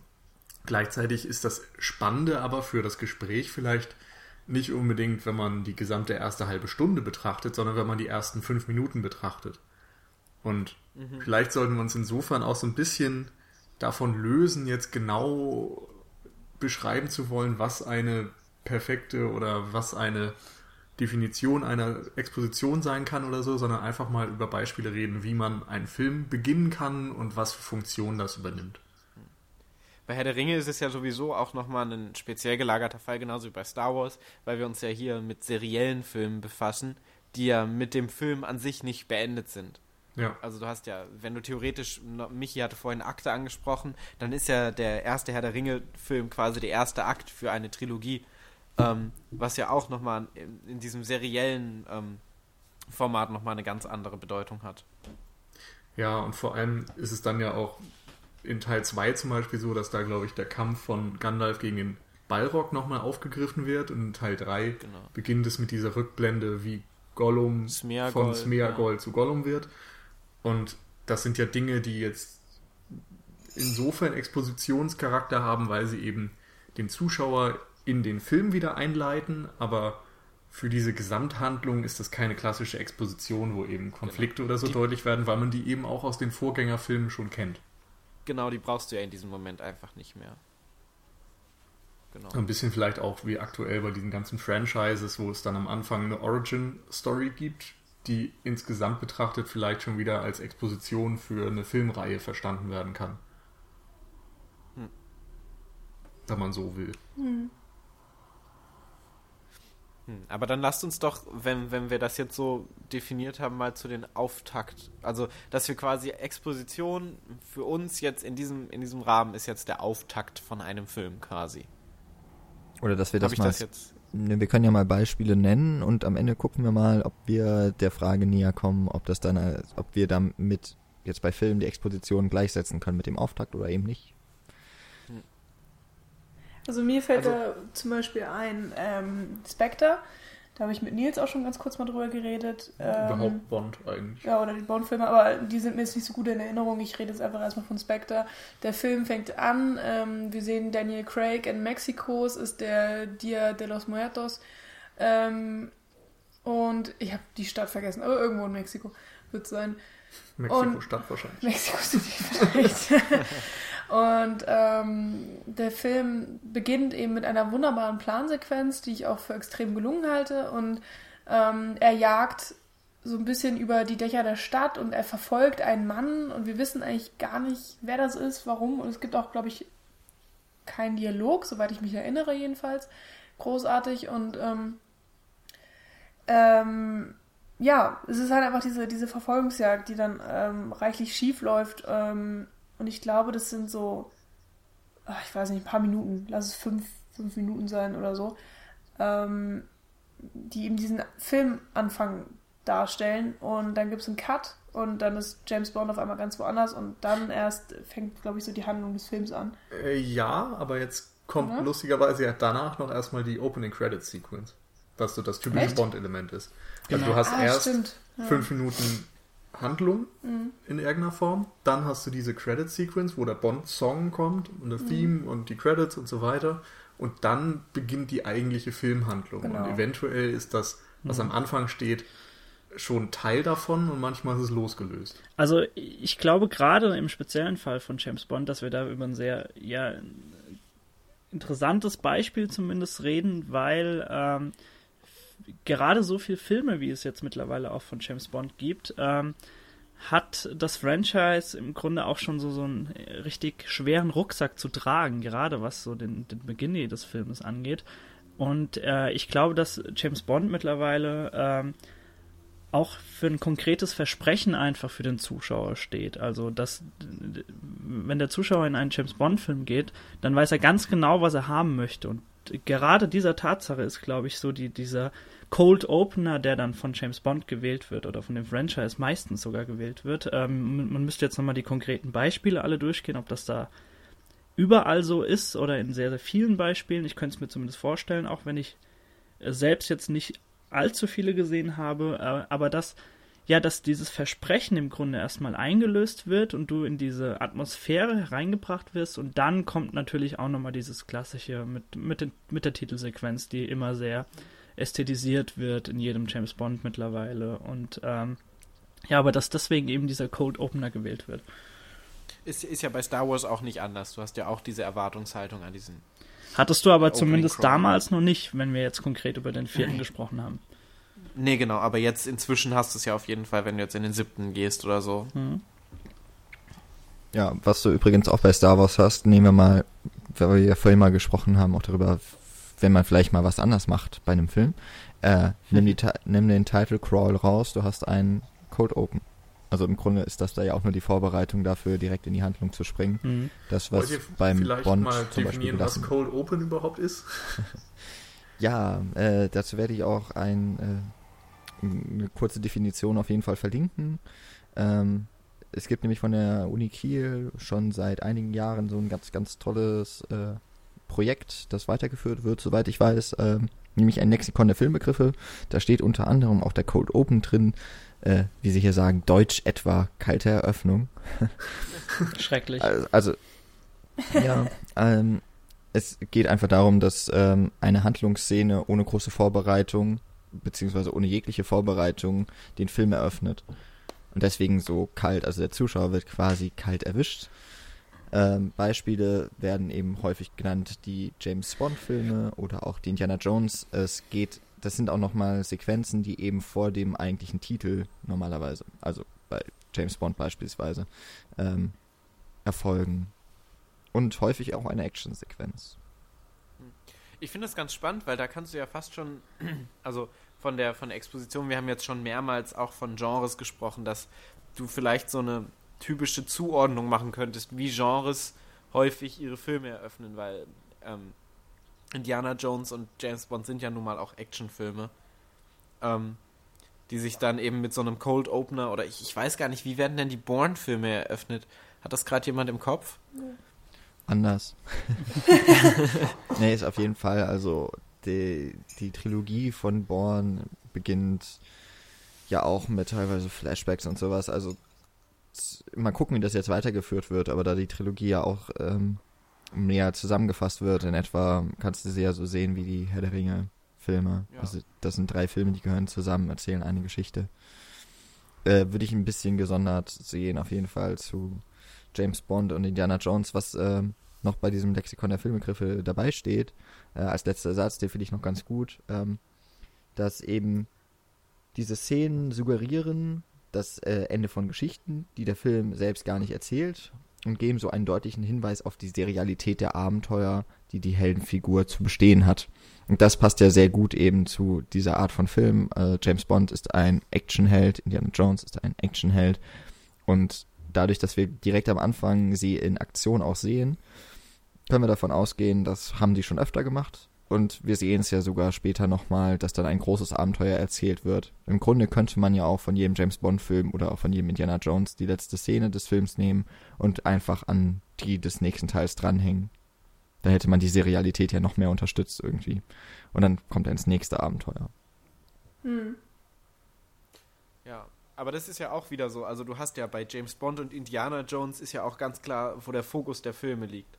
Ähm, die Filme heißen eben, um wieder auf den Titel zu gehen, James Bond, bla bla bla, und Indiana Jones und bla bla bla.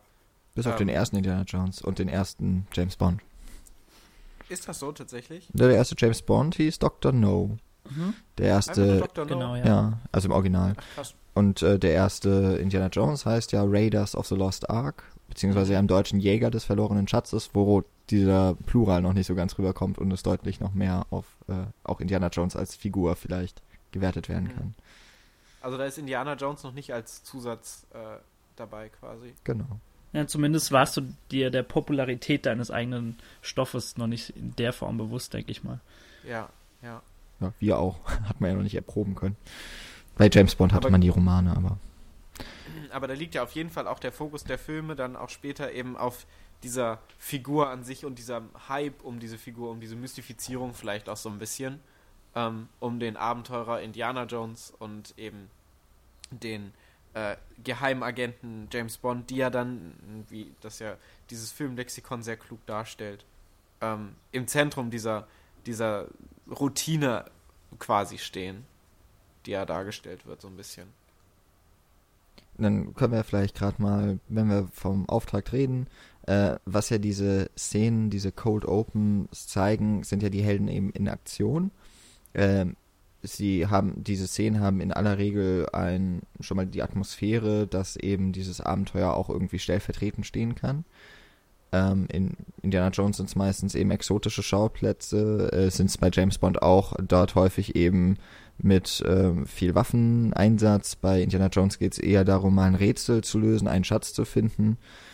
Und ich glaube, dass es nicht unbedingt immer der Fall bei James Bond, wird auch schon häufig der direkte Widersacher dort schon einmal aufgeführt. Und äh, ich erinnere mich jetzt gerade an einen der Filme mit äh, Pierce Brosnan und wo Sean Bean dann der Bösewicht ist, wo dann ja auch damit gespielt wird, dass im Cold Open äh, eine Person vermutlich stirbt und dann später doch wieder von den Toten wieder erwacht auftritt. Ähm, dann hat man es ja auch in diesem Fall dann schon damit zu tun, dass die Personen beispielsweise eingeführt werden, dass auch so ein paar Dinge noch der Exposition äh, erfüllt werden, wobei eben häufig die normale Handlung noch gar nicht richtig begonnen hat. Ich glaube, da gibt es bei James Bond auch immer wieder ähm, Varianzen. Mhm. Weil bei Spectre ist es ja tatsächlich mal, dass der Cold Open im direkten Zusammenhang steht, dann auch mit der Filmhandlung. Mhm, das stimmt. Ja. Ist aber, glaube ich, selten. Also, ich, mir fällt jetzt gerade bei Skyfall zum Beispiel noch ein, dass Bond da ja angeschossen wird mhm. und irgendwie deutlich wird, dass da so ein Konflikt dann zwischen ihm und den Behörden auch schon irgendwie entsteht und dass ja auch irgendwie so seine Verletzung dann wieder genutzt wird für diese Title Sequence, die dann irgendwie ganz cool aufgelöst wird und viel Unterwassersachen noch mit einbaut, weil er ins Wasser stürzt und sowas. Ähm, und vor allem geht es da ja darum, dass irgendwie ein Auftrag erfüllt wird. So Bond hat einen Auftrag und entweder macht er den halt zu Ende oder er scheitert oder irgendwas anderes passiert. Er macht vielleicht was auf eigene Faust, was dann später wieder aufgegriffen wird ähm, genauso wie bei Indiana Jones dann eben ein Artefakt gesucht wird und gefunden wird und zurückgebracht wird, was ja eigentlich auch die Handlung des gesamten Films dann ist. Nur dass wir hier eben das extrem komprimiert haben, im Grunde nur das Finale davon sehen. Und der Film schmückt das dann an sich in der Handlung deutlich weiter aus. Und was mir noch einfiel, war jetzt ähm, der Anfang bei Bond äh, Casino Royale, wo diese ähm, Parcoursequenz über irgendein äh, gerade im Bau befindliches Gebäude oder so stattfindet. Ich weiß nicht mehr genau, irgendeine Baustelle, glaube ich, war mhm, das. Genau. Und dort wurde ja schon irgendwie mal zumindest deutlich, dass der Film einen realistischeren, dreckigeren Anstrich hat. Also da ging es auf einmal nicht mehr um Gadgets, sondern das war eben ein relativ harter Kampf Mann gegen Mann und es ging um, um eine deutliche Körperlichkeit. Und bei Pierce Brosnan zuvor war das ja eher so, dass dann seine Gadgets und sein Anzug und sonst was dieses Geheimagent mit Stil im Fokus stand. Insofern hat der Film dem Zuschauer dann auch direkt suggeriert, dass hier gewisse Dinge anders gemacht werden. Ja, mir fällt gerade noch eine Reihe ein, die äh, sehr nah verbunden ist auch mit James Bond, nämlich Mission Impossible. Beginnt ja auch mit dem Ende eines äh, einer Mission in aller Regel. Und dann kommt ja auch häufig der Anruf, äh, die Mission, sollten sie sie annehmen, lautet. Da ist es ja auch auf eine Serie zurückgeführt. Äh, da haben wir auch wieder diesen Faktor der Serialität sowieso schon drin. Mhm. Und diese Opening Credit Sequences sind ja auch was, was in Serien irgendwie sehr häufig vorkommt. Also wenn man an Game of Thrones denkt oder an House of Cards oder so, dann haben die alle einen Vorspann, der vor jeder Folge steht. Was bei Filmen eben mittlerweile relativ selten geworden ist, aber bei diesen Filmreihen dann immer noch aufgegriffen wird. Ich würde mal gerade noch beim Cold Open bleiben, nämlich mit, bei einem Beispiel, das mal keine Serialität hat, also kein Teil einer Reihe ist, äh, was mir dann auch erst, nachdem ich den Titel des Films aufgeschrieben habe, nochmal durch den Kopf gegangen ist, nämlich Children of Man. Äh, ist ja ein Film von Alfonso Cuaron, ich glaube 2005 oder 2006, irgendwie so um den Dreh. Äh, 2006. Ähm, der ist, ist ja so ein äh, Post-Up, naja, es ist so ein kann man das schon als Postapokalypse irgendwie bezeichnen? Ja, auf eine Art. Vielleicht also es geht ja darum, dass, einfach nur. Ja, genau, eine Dystopie, das ist sehr gut. Äh, es geht ja darum, dass äh, keine Kinder mehr geboren werden, niemand weiß warum. Und in der Anfangssequenz läuft unser Protagonist, äh, das ist gespielt dann von Clive Owen, durch das London, äh, das eben schon so unter Militärdiktatur eigentlich eher ähm, besteht. Und es wird eine äh, diese Nachricht vom äh, der jüngste Mensch der Erde ist gestorben und äh, alle sind traurig darüber. Und danach fliegt eine oder geht eine Bombe hoch in dem diesem Kiosk oder was auch immer das war, wo diese Nachricht gezeigt wurde. und dann kommt äh, so ein lautes Piepen im Ohr, ja, die Bombe ist nah eingeschlagen an unserem Protagonisten und dann steht der Titel Children of Man, äh, schwarz, nee, weiß auf schwarz und im Grunde wird hier eben auch der, der Protagonist wird in die Welt eingeführt, äh, die ziemlich dreckig ist, in der äh, es vor allem ums Leid und um Traurigkeit geht und äh, so eine generelle Verzweiflung. Auf der anderen Seite ist es aber auch direkt eben schon so eine Actionsequenz, die im Grunde immer wieder wiederholt wird, auch in diesem Film, in der, in der es immer wieder dazu kommt, dass dieser Held in solche Situationen gerät, die vor Gefahr nur so äh, wie auch immer das Verb wäre, um diesen Satz jetzt richtig zu vollenden. Aber ihr wisst, glaube ich, was ich meine. Äh, da habe ich dann eben auch noch äh, so mal mir notiert, dass es möglicherweise selbst auch ein Cold Open ist. Hm. Ja, ich. Ich finde. Sag du. Nee, ich, ich wäre jetzt noch einen Schritt weiter gegangen. Wenn du jetzt direkt was zu Children of Man sagen willst, ist das, glaube ich, jetzt ich der richtige ich, Zeitpunkt. Ich habe nur das Gefühl, dass ich Cold Open noch nicht so ganz greifen kann, weil ähm, ich glaube, der Unterschied jetzt zu Bond und so weiter ist, dass dort dieser Cold Open noch ähm, weniger Verbindung zur Haupthandlung hat. Und in Children of Men bist du ja eigentlich direkt in der Handlung schon oder, oder beim Protagonisten eben und lernst ihn eben da auch in dieser Welt sofort kennen. Also ist das dann tatsächlich schon noch ein Cold Open? Weil sobald irgendwie am Anfang, weiß ich nicht, drei Establishing Shots stehen oder so, wäre das doch schon fast kein Cold Open mehr, oder? Hm. Schwierig. Ich finde, ich finde, Children of Man ist so, ein, so eine Brücke zu ähm, so einer ganz anderen Herangehensweise, diesen Film zu eröffnen, indem du eben, also normalerweise bei diesen Cold Openers von James Bond und Mission Impossible zum Beispiel, die wir jetzt gerade hatten, oder Indiana Jones, ist es ja so, dass du mit dieser Figur vertraut gemacht wirst, dass du die Figur kennenlernst. Ähm, und Children of Man geht ja jetzt so ein bisschen, nimmt die Brücke zu, dass du quasi mit dieser Figur die Welt kennenlernst, indem du eben mit dem Protagonisten diese Nachricht siehst, die er jetzt in dem Moment zum ersten Mal sieht ähm, und äh, zum ersten Mal mit dieser Bombe quasi dann konfrontiert wirst. Wenn du dann zum Beispiel Filme wie, weiß ich nicht, 28 Days Later oder so dann dazu hast, ähm, die ja damit anfangen, dass der Protagonist in dem Krankenhaus aufwacht ähm, und quasi genau das Gleiche mit dir widerfährt. Mhm. Du wachst ja quasi mit diesem Protagonisten in dieser neuen Welt auf und musst dich erstmal in dieser Welt, genauso wie der Protagonist äh, in dieser Welt ist, überhaupt erstmal zurechtfinden. Und bist quasi auf der gleichen da ja auch einen Prolog Ebene. gibt. Also das beginnt ja eigentlich mit diesen Tierschützern, die in ah, dem Affengefängnis ja. da einbrechen. Hm, stimmt, du hast recht. Das heißt, du hast in dem Fall sogar nochmal einen Wissensvorsprung vor dem Protagonisten. Hm. Ähm, das ist insofern okay, dann, fast äh, schon wieder ein Cold Open, weil du direkt in diese Tierschützergruppe damit reingeworfen wirst. Ja. Oder es beginnt, glaube ich, ja. mit, den, mit diesen Nachrichtenbildschirmen von Gewalt und so weiter und Kriegen und dann siehst du, dass das auf Bildschirm abgespielt wird, die diese Affen sehen. Mhm. Dann kommen die Tierschützer dazu und so weiter es scheint auf jeden Fall so ein bisschen so drei Ebenen in diesem Fall zu geben. Also es gibt zum einen, dass du einen Wissensvorsprung vor dem Protagonisten hast, was du dann vielleicht in 28 Days Later hast, indem du weißt, okay, da ist jetzt gerade ein Virus ausgebrochen und so. Ähm, und dann im zweiten Teil dann oder im, im, im Anfang des, der Protagonistenhandlung dann mit dem Protagonisten zusammen aufwachst. Ähm, dann gibt es sowas, dass du quasi, wie gesagt, mit diesem Protagonisten zusammen aufwachst, wie zum Beispiel in Crank. In Crank ist das ja so dass du gemeinsam mit Jeff Chalios aufwachst und dann mit ihm gemeinsam dieses Videoband anschaust und mit ihm gemeinsam erfährst, was ihm gerade passiert ist, was dann die Handlung ähm, de definiert.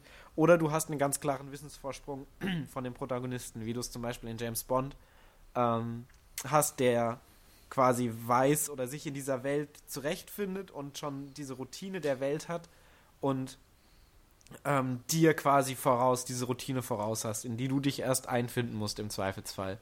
Äh, oder ganz krass, wie es bei ähm, American Beauty ist, dass der Protagonist direkt zu dir spricht und dich quasi einführt in seine Handlung. Um mal so ein bisschen an die Protagonisten äh, gekoppelte Exposition oder den Auftakt äh, zu bleiben. Gut. Es war zu klug für euch, um, um da jetzt drauf zu reagieren. Das äh, passiert mir öfter. Naja, ich, ich frage mich halt gerade, ob das jetzt für die Exposition einen großen Unterschied macht. Also ich meine, die Filme versuchen dann, dir natürlich ein anderes Feeling zu geben. Und insofern, ja, vielleicht äh, passt es dann zur Atmosphäre, wenn du an ganz stark an die Erlebniswelt des ähm, Protagonisten gebunden bist. Dann kann man auch, also wenn man jetzt nochmal James Bond als den Experten quasi und gehen wir mal davon aus, man weiß noch nicht, wenn man in einen James Bond-Film geht, äh, was der Typ alles so drauf hat, dann ähm, ist Bond für einen eben der absolute Experte und der ist irgendwie cool, weil er bekommt das ja alles so ganz geschmeidig oder meinetwegen jetzt auch mit Daniel Craigs Bond ein bisschen dreckig äh, alles auf die Reihe. Auf der anderen Seite äh, mit Cillian Murphy im Krankenhaus aufzuwachen, äh, schon mit einem gewissen Wissensvorsprung, wobei man ja noch nicht weiß, dass da, glaube ich, die Welt untergeht, was die da machen. Ähm, oder das ist ja nicht unbedingt dann vorgegeben. Äh, erlebst du quasi die, die Welt gemeinsam mit ihm und dann hätten wir auch wieder bei Children of Man so diese Mitte irgendwie, weil ich denke mal, dass der Charakter von Clive Owen nicht das erste Mal irgendwie mit so einer mit so einer Sprengung irgendwie konfrontiert wird, mit so einem terroristischen Akt. Äh, auf jeden Fall nicht, weil er ja selber in so einer äh, in, in, so einer äh, in einer Gruppe von Terroristen eigentlich war. Also sie würden sich so wahrscheinlich nicht bezeichnen, aber ist ja wurscht. Äh, aber wir als, als Zuschauer kommen relativ unvorbereitet in diese Szene. Ja. Also da hat man dann vielleicht so ein Zwischending, dass man die Welt eben trotzdem sehr stark mit dem Protagonisten erfährt, er aber mit dieser Welt doch etwas mehr vertraut ist, aber eben mit ihr auch jetzt nicht so spielend leichtfertig wird wie ein James Bond oder ein Ethan Hunt.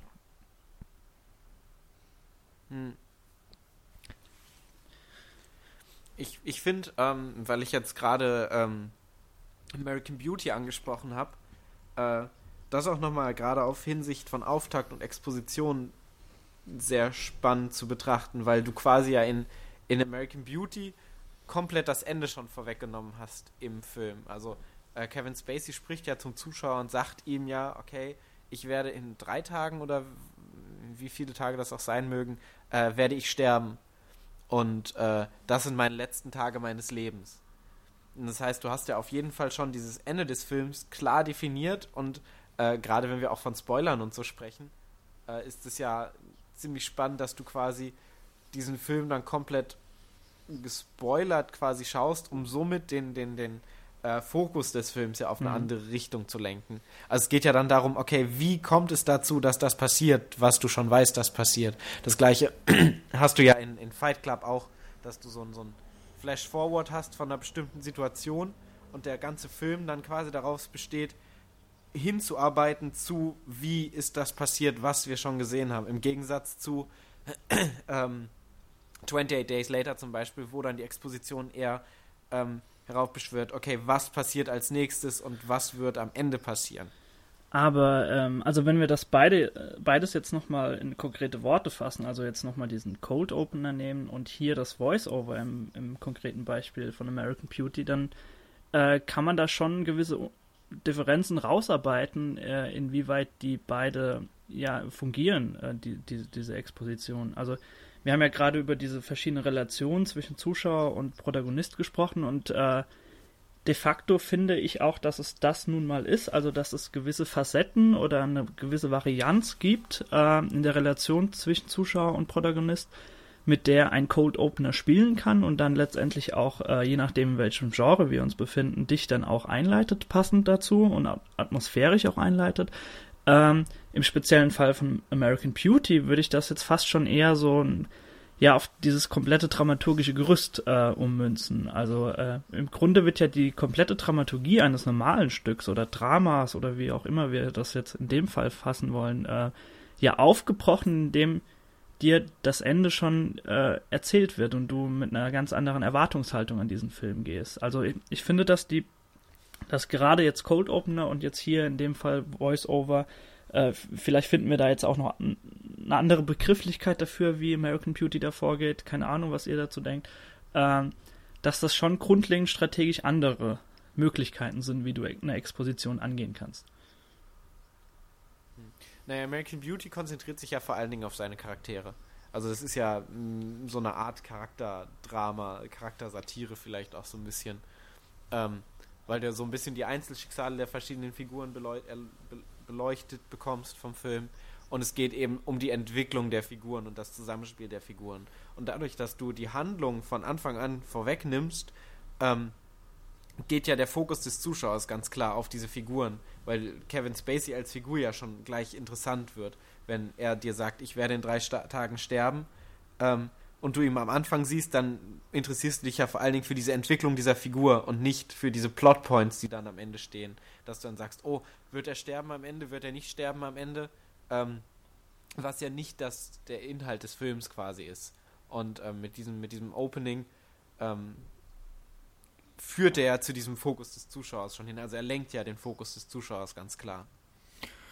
Ja, also um das vielleicht in eine Begrifflichkeit zu fassen, bei American Beauty haben wir es ja im Grunde mit einem zumindest auditiven Flash-Forward zu tun. Wenn man sich den Film ja bis zum Ende anschaut, wird man merken, dass die erste Sequenz, dieser Flug über die Straße der all ewig gleichen Häuser, dass die ja am Ende gespiegelt wird oder eine Klammer bildet. Insofern könnte man sich fragen, hm, okay, war das vielleicht einfach auch so quasi das Ende des Films, wurde eben vorausgesetzt, bisschen wie bei Fight Club, Wobei bei Fight Club ja zwar die Frage auch so ein bisschen ist, äh, wie sind wir eigentlich da hingekommen, aber der eigentliche, die eigentliche Haupthandlung ist ja davon, oder der Hauptkonflikt ist in Fight Club ja noch gar nicht angesprochen, im Grunde. Oder zumindest nicht so äh, in dem Maße wie bei American Beauty. Bei American Beauty geht es eben darum, ein Mann wird sterben, aber eigentlich ist er ganz, äh, das Seltsame ist ja, dass er damit ganz ruhig umgeht, ne? Also zumindest ja. in dem Voice-Over. Das, er sagt ja auch, das weiß ich natürlich in dem Moment noch nicht, äh, in dem jetzt diese Handlung spielt. Aber er ist ja selber ganz ruhig damit. Und das ist ja im Grunde auch schon mal so ein, ein innerer, oder das ist ja im Grunde auch schon mal ein Konflikt. Normalerweise würde ich jetzt erwarten, wenn jemand sagt, äh, ja, so, ich erzähle jetzt mal von meinen letzten drei Tagen auf der Welt, äh, war ein bisschen doof alles, aber er ist ja glücklich damit, wird man schon mal vielleicht hellhörig und äh, möglicherweise ergeben sich daraus eben auch ganz andere Konflikte. Warum ist er denn froh damit? Beispielsweise. Oder warum hat er kein Problem damit, tot zu sein? Ja. Also, äh, um das mal. Ich weiß nicht, äh, ob ihr das vielleicht ähnlich seht mit dem Flash Forward beispielsweise, weil dann wären wir eben bei so einer ähnlichen Situation wie Fight Club, dass wir sie so in einen, in einen Pot schmeißen können. Hm. Also be begrifflich würde ich es nicht als Flash Forward bezeichnen. Ähm, aber irgendeine weil, Form von Vorausblick ist es halt schon. Genau, aber ich würde es nicht als Flash Forward bezeichnen, glaube ich, weil Flash Forward ist ja quasi. Ähm, also als auditiven Flash Forward würde ich jetzt eher Sound aus einer Situation in der Zukunft quasi hm. haben. Mhm. Ähm, dass du, weiß ich nicht, äh, äh, also mehr, mehr so einen atmosphärischen mhm. Sound als wirklich so, ein, so, ein, so, ein, so eine der Handlung erstmal entrückte, weil das ist ja auch komplett unlogisch, dass quasi ein toter Mensch zu dir spricht. Das ist ja ähm, rein vom, vom, von der Logik her nicht möglich. Außer in The Sixth Sense. Ja. Ja, oder du glaubst an so einen Schmarren. Ja, gut. Äh, aber die Frage wirft ja äh, American Beauty zum Beispiel überhaupt gar nicht auf. Oder damit befasst sich American Beauty ja nicht. Das heißt, äh, Kevin Spaceys Figur ist ja in dem Sinne erstmal ein außer aus äh, ein übergeordneter Erzähler. Mhm, genau. Das heißt, ich würde jetzt nicht von Flash Forward, weil es ja in der Diegese überhaupt äh, diese, diese Figur, die jetzt gerade spricht, in der Diegese gar nicht mehr vorhanden ist. Ähm, was eben der Unterschied ist zu dem Flash Forward in Fight Club, der in der Diegese genauso vorhanden ist. Also ich finde vor allem, dass diese ganzen Beispiele sich nie auf einen Faktor runterbrechen lassen, sondern es sind immer verschiedene. Wenn man zum Beispiel jetzt sagt, einen Vorausblick, das haben wir bei Fight Club und das haben wir bei äh, American Beauty. Aber bei Fight Club wird eine Sequenz speziell gezeigt, audiovisuell, audiovisuell und wir können sie irgendwie dann später im Film wiedersehen. Ähm, und bei American Beauty ist es nur eine Erzählung, ein Voice-Over.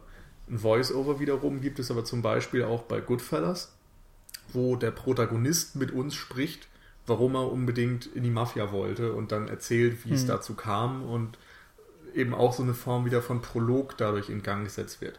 Prolog wiederum hatten wir auch schon bei Herr der Ringe und so weiter. Also es gibt immer Überschneidungen für die Funktion einer Eröffnung eines Films, aber die Art und Weise, wie das umgesetzt wird, wie diese Funktion erreicht wird, kann dann auch noch sehr unterschiedlich sein. Also es sind so zwei Faktoren Mhm. mindestens oder zwei Ähm, Schubladen. also die ich glaube, ergänzen. gerade was, was Flash Forward angeht, ist auch dann eine Frage der Kategorie, wie wir das Ganze angehen. Also ob wir es wirklich als technische Begrifflichkeit einfach auffassen und dann nehmen, okay, wir, wir nehmen irgendeinen Inhalt des Filmes und packen den an den Anfang. Oder wir nehmen nur so einen generellen Vorausblick äh, quasi, wie wir das eben jetzt mit einem Voice-Over beispielsweise haben, der in dieser Form nicht mehr vorkommt im Film. Ähm, ich würde aber gern, gerade wenn wir jetzt bei Flash Forwards sind, äh, ist mir da spez im Speziellen ein sehr interessantes Beispiel eingefallen, nämlich äh, mit Memento.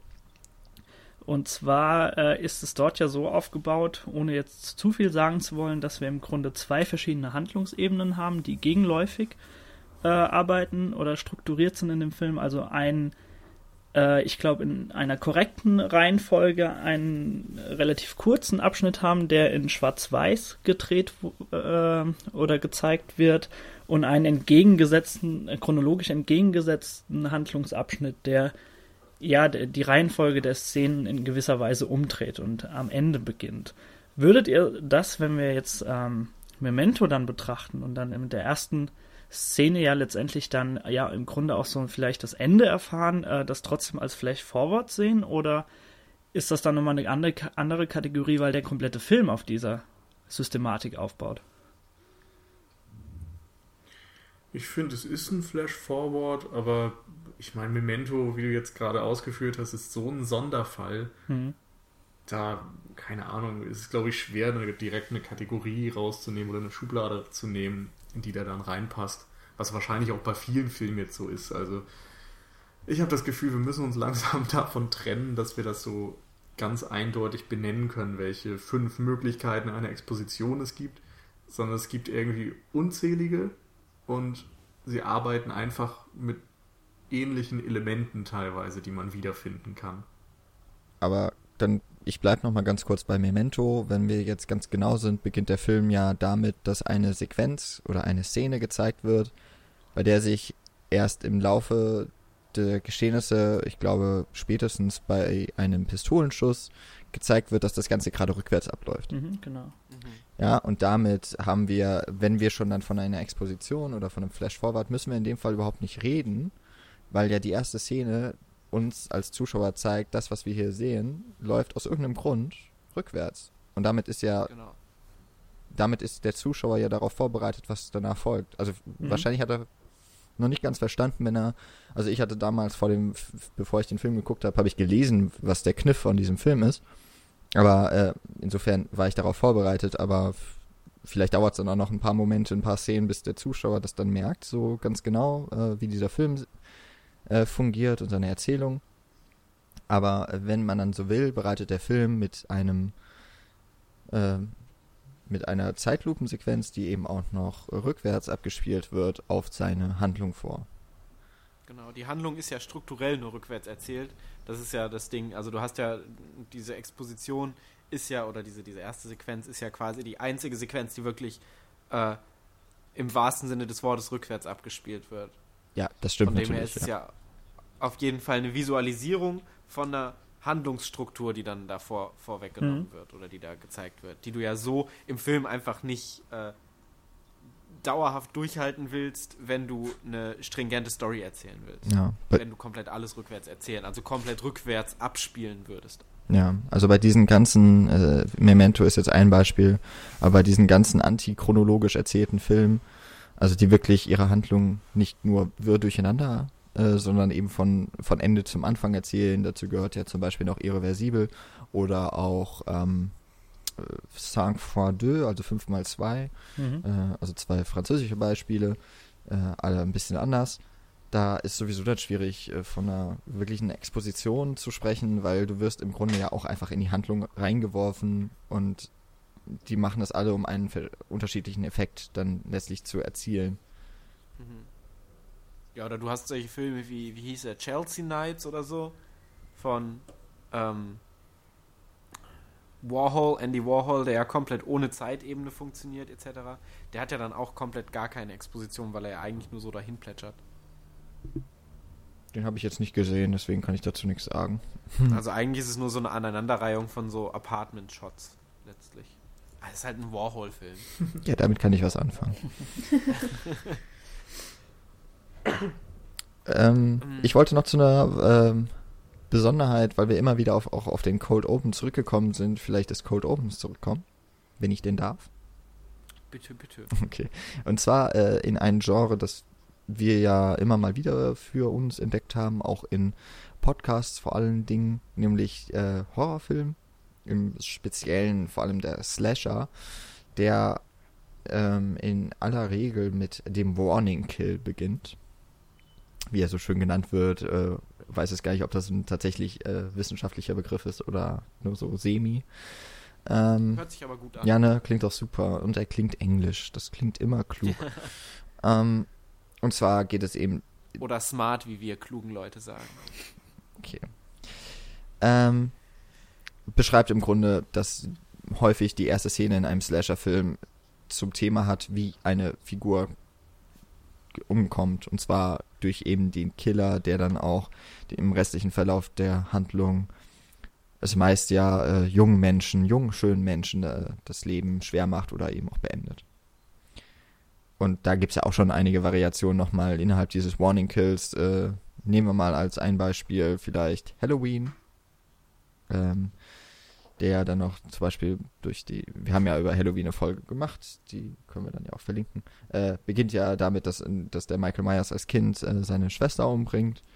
Später bekommen wir das Ganze nochmal aus anderen Blickwinkeln äh, zu sehen, äh, also wie er andere Leute umbringt natürlich.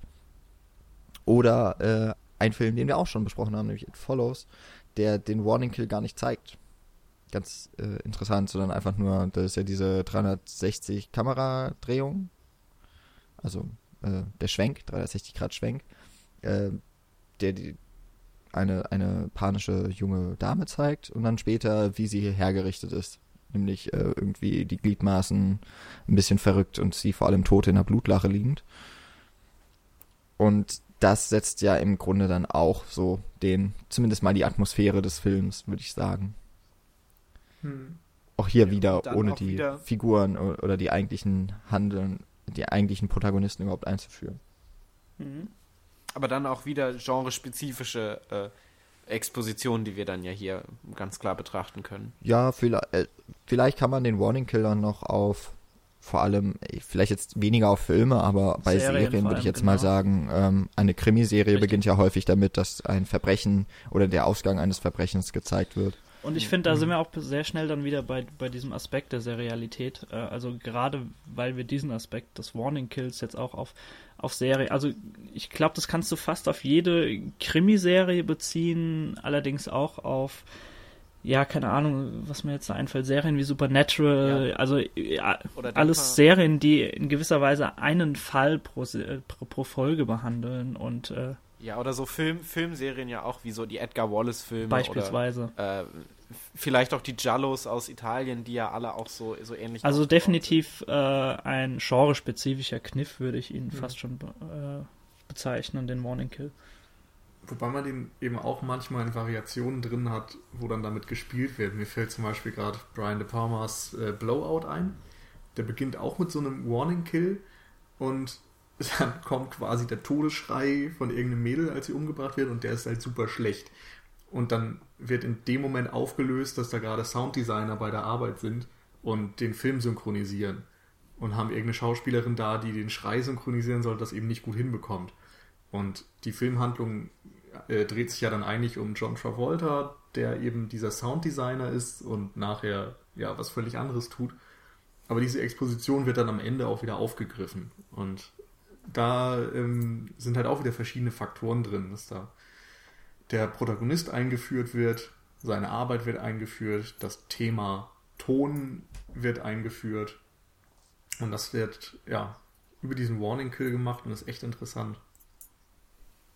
Ja, nennen wir da gerade noch, nennen wir gerade noch, wie wir das häufig machen, wenn wir über Blowout reden, Blow Up von äh, Antonioni, der hat ja auch diesen Fall. Ich weiß nur nicht, ob der da am Anfang gestellt wird. Soweit. Nee, das ist äh, mittendrin. ist mittendrin, ne? Aber Mhm. trotzdem mal Blow-Up erwähnt. Sehr gut, an. Jan. Finde ich wichtig. Ähm, ja. Was, was, was wir jetzt noch, ein, eine Sache, die wir noch erwähnt haben, die ich eigentlich gerne nochmal erwähnen würde, weil König der Löwen drin vorkommt und wenn, wenn Jan jetzt schon Blow-Up erwähnt, dann möchte ich wenigstens noch König der Löwen erwähnt haben in diesem Podcast.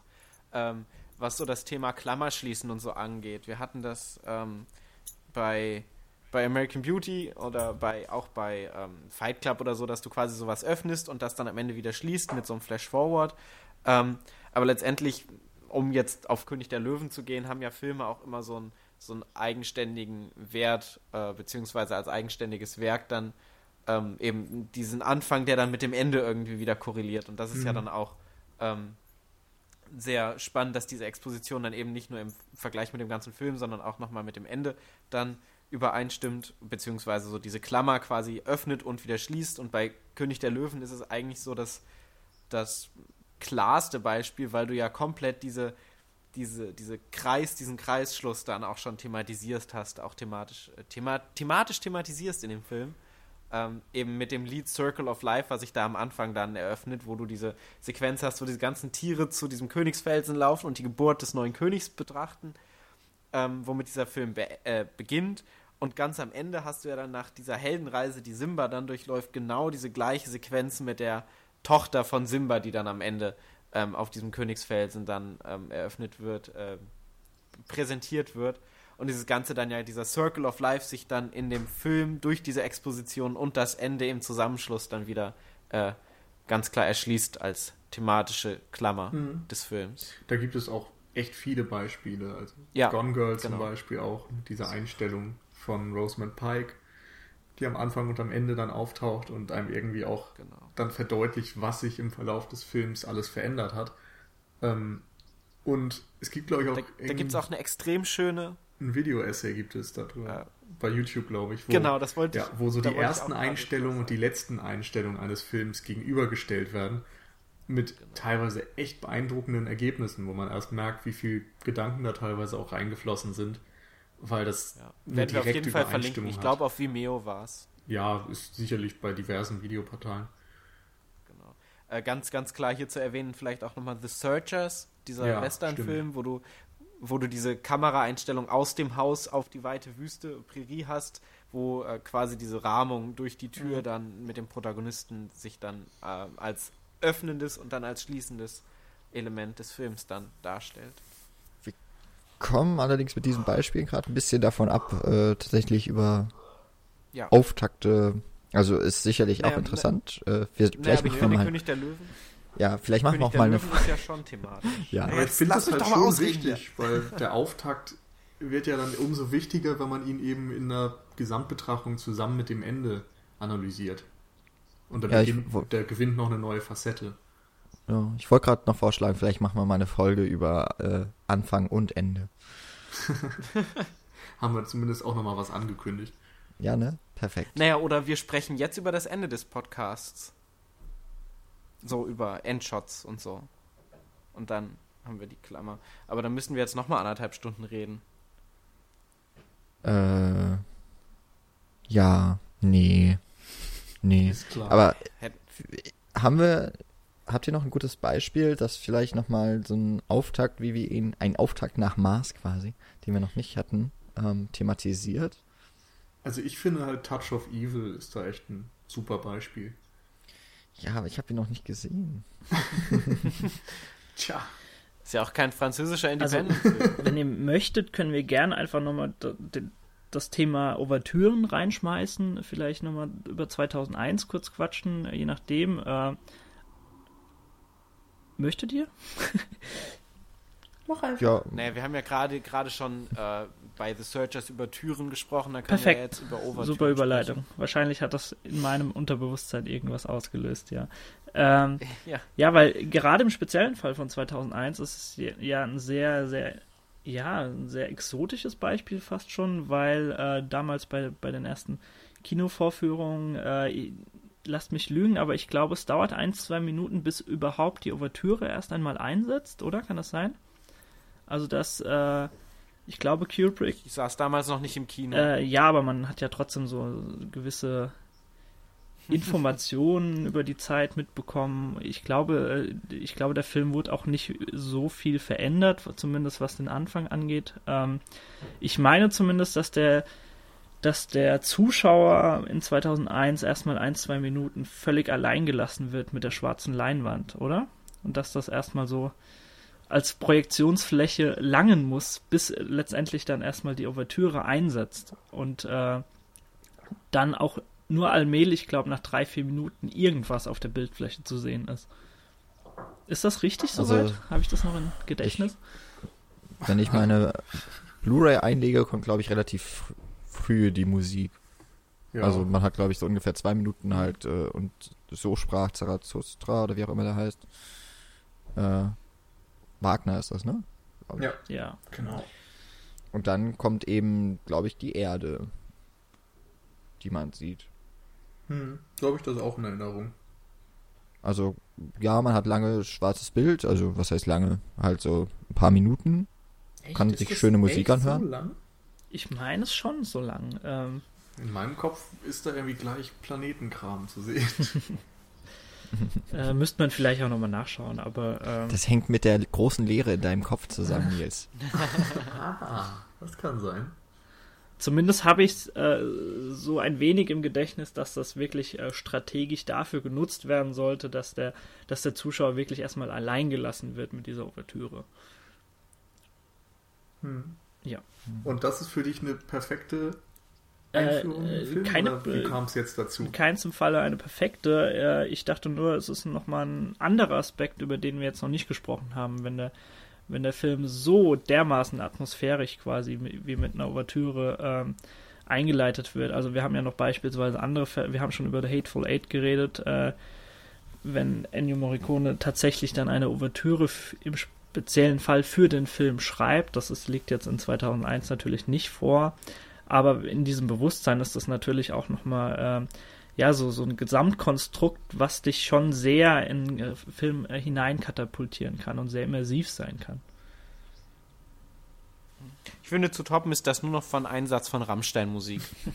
Nach zwei Minuten Schwarzbild. Ja, hm. Na, es war ja kein Schwarzbild, da wurde ja dieser Hinterhof gezeigt mit den ganzen Regentropfen und so. Ja, du hattest also für alle da draußen, wir befinden uns gerade bei Lars von Trier. bei Nymphomaniac, dem ersten Teil. Ja, Äh, warum auch ich immer glaube, Paul es war- heute voll der Lars von Trier-Fan ist. Ich weiß auch nicht. Ey, aber der er ist Anfang war der schon Däne. ziemlich geil. Stimmt, ja, das ist ja. richtig. Der sitzt auch gerade neben mir, der Lars, und nickt mir die ganze Zeit zu, während er seinen Alkohol trinkt. Und während er ein Revolver gegen den Kopf hält, damit du schön die Filme gut findest. Vielleicht eher gegen seinen eigenen Kopf hält, wenn er wieder Depressionen hat, aber. Während er seinen Whisky niederschluckt. Aber die hat er ja alle verarbeitet, genau. die Depression. Man weiß nie, Michi.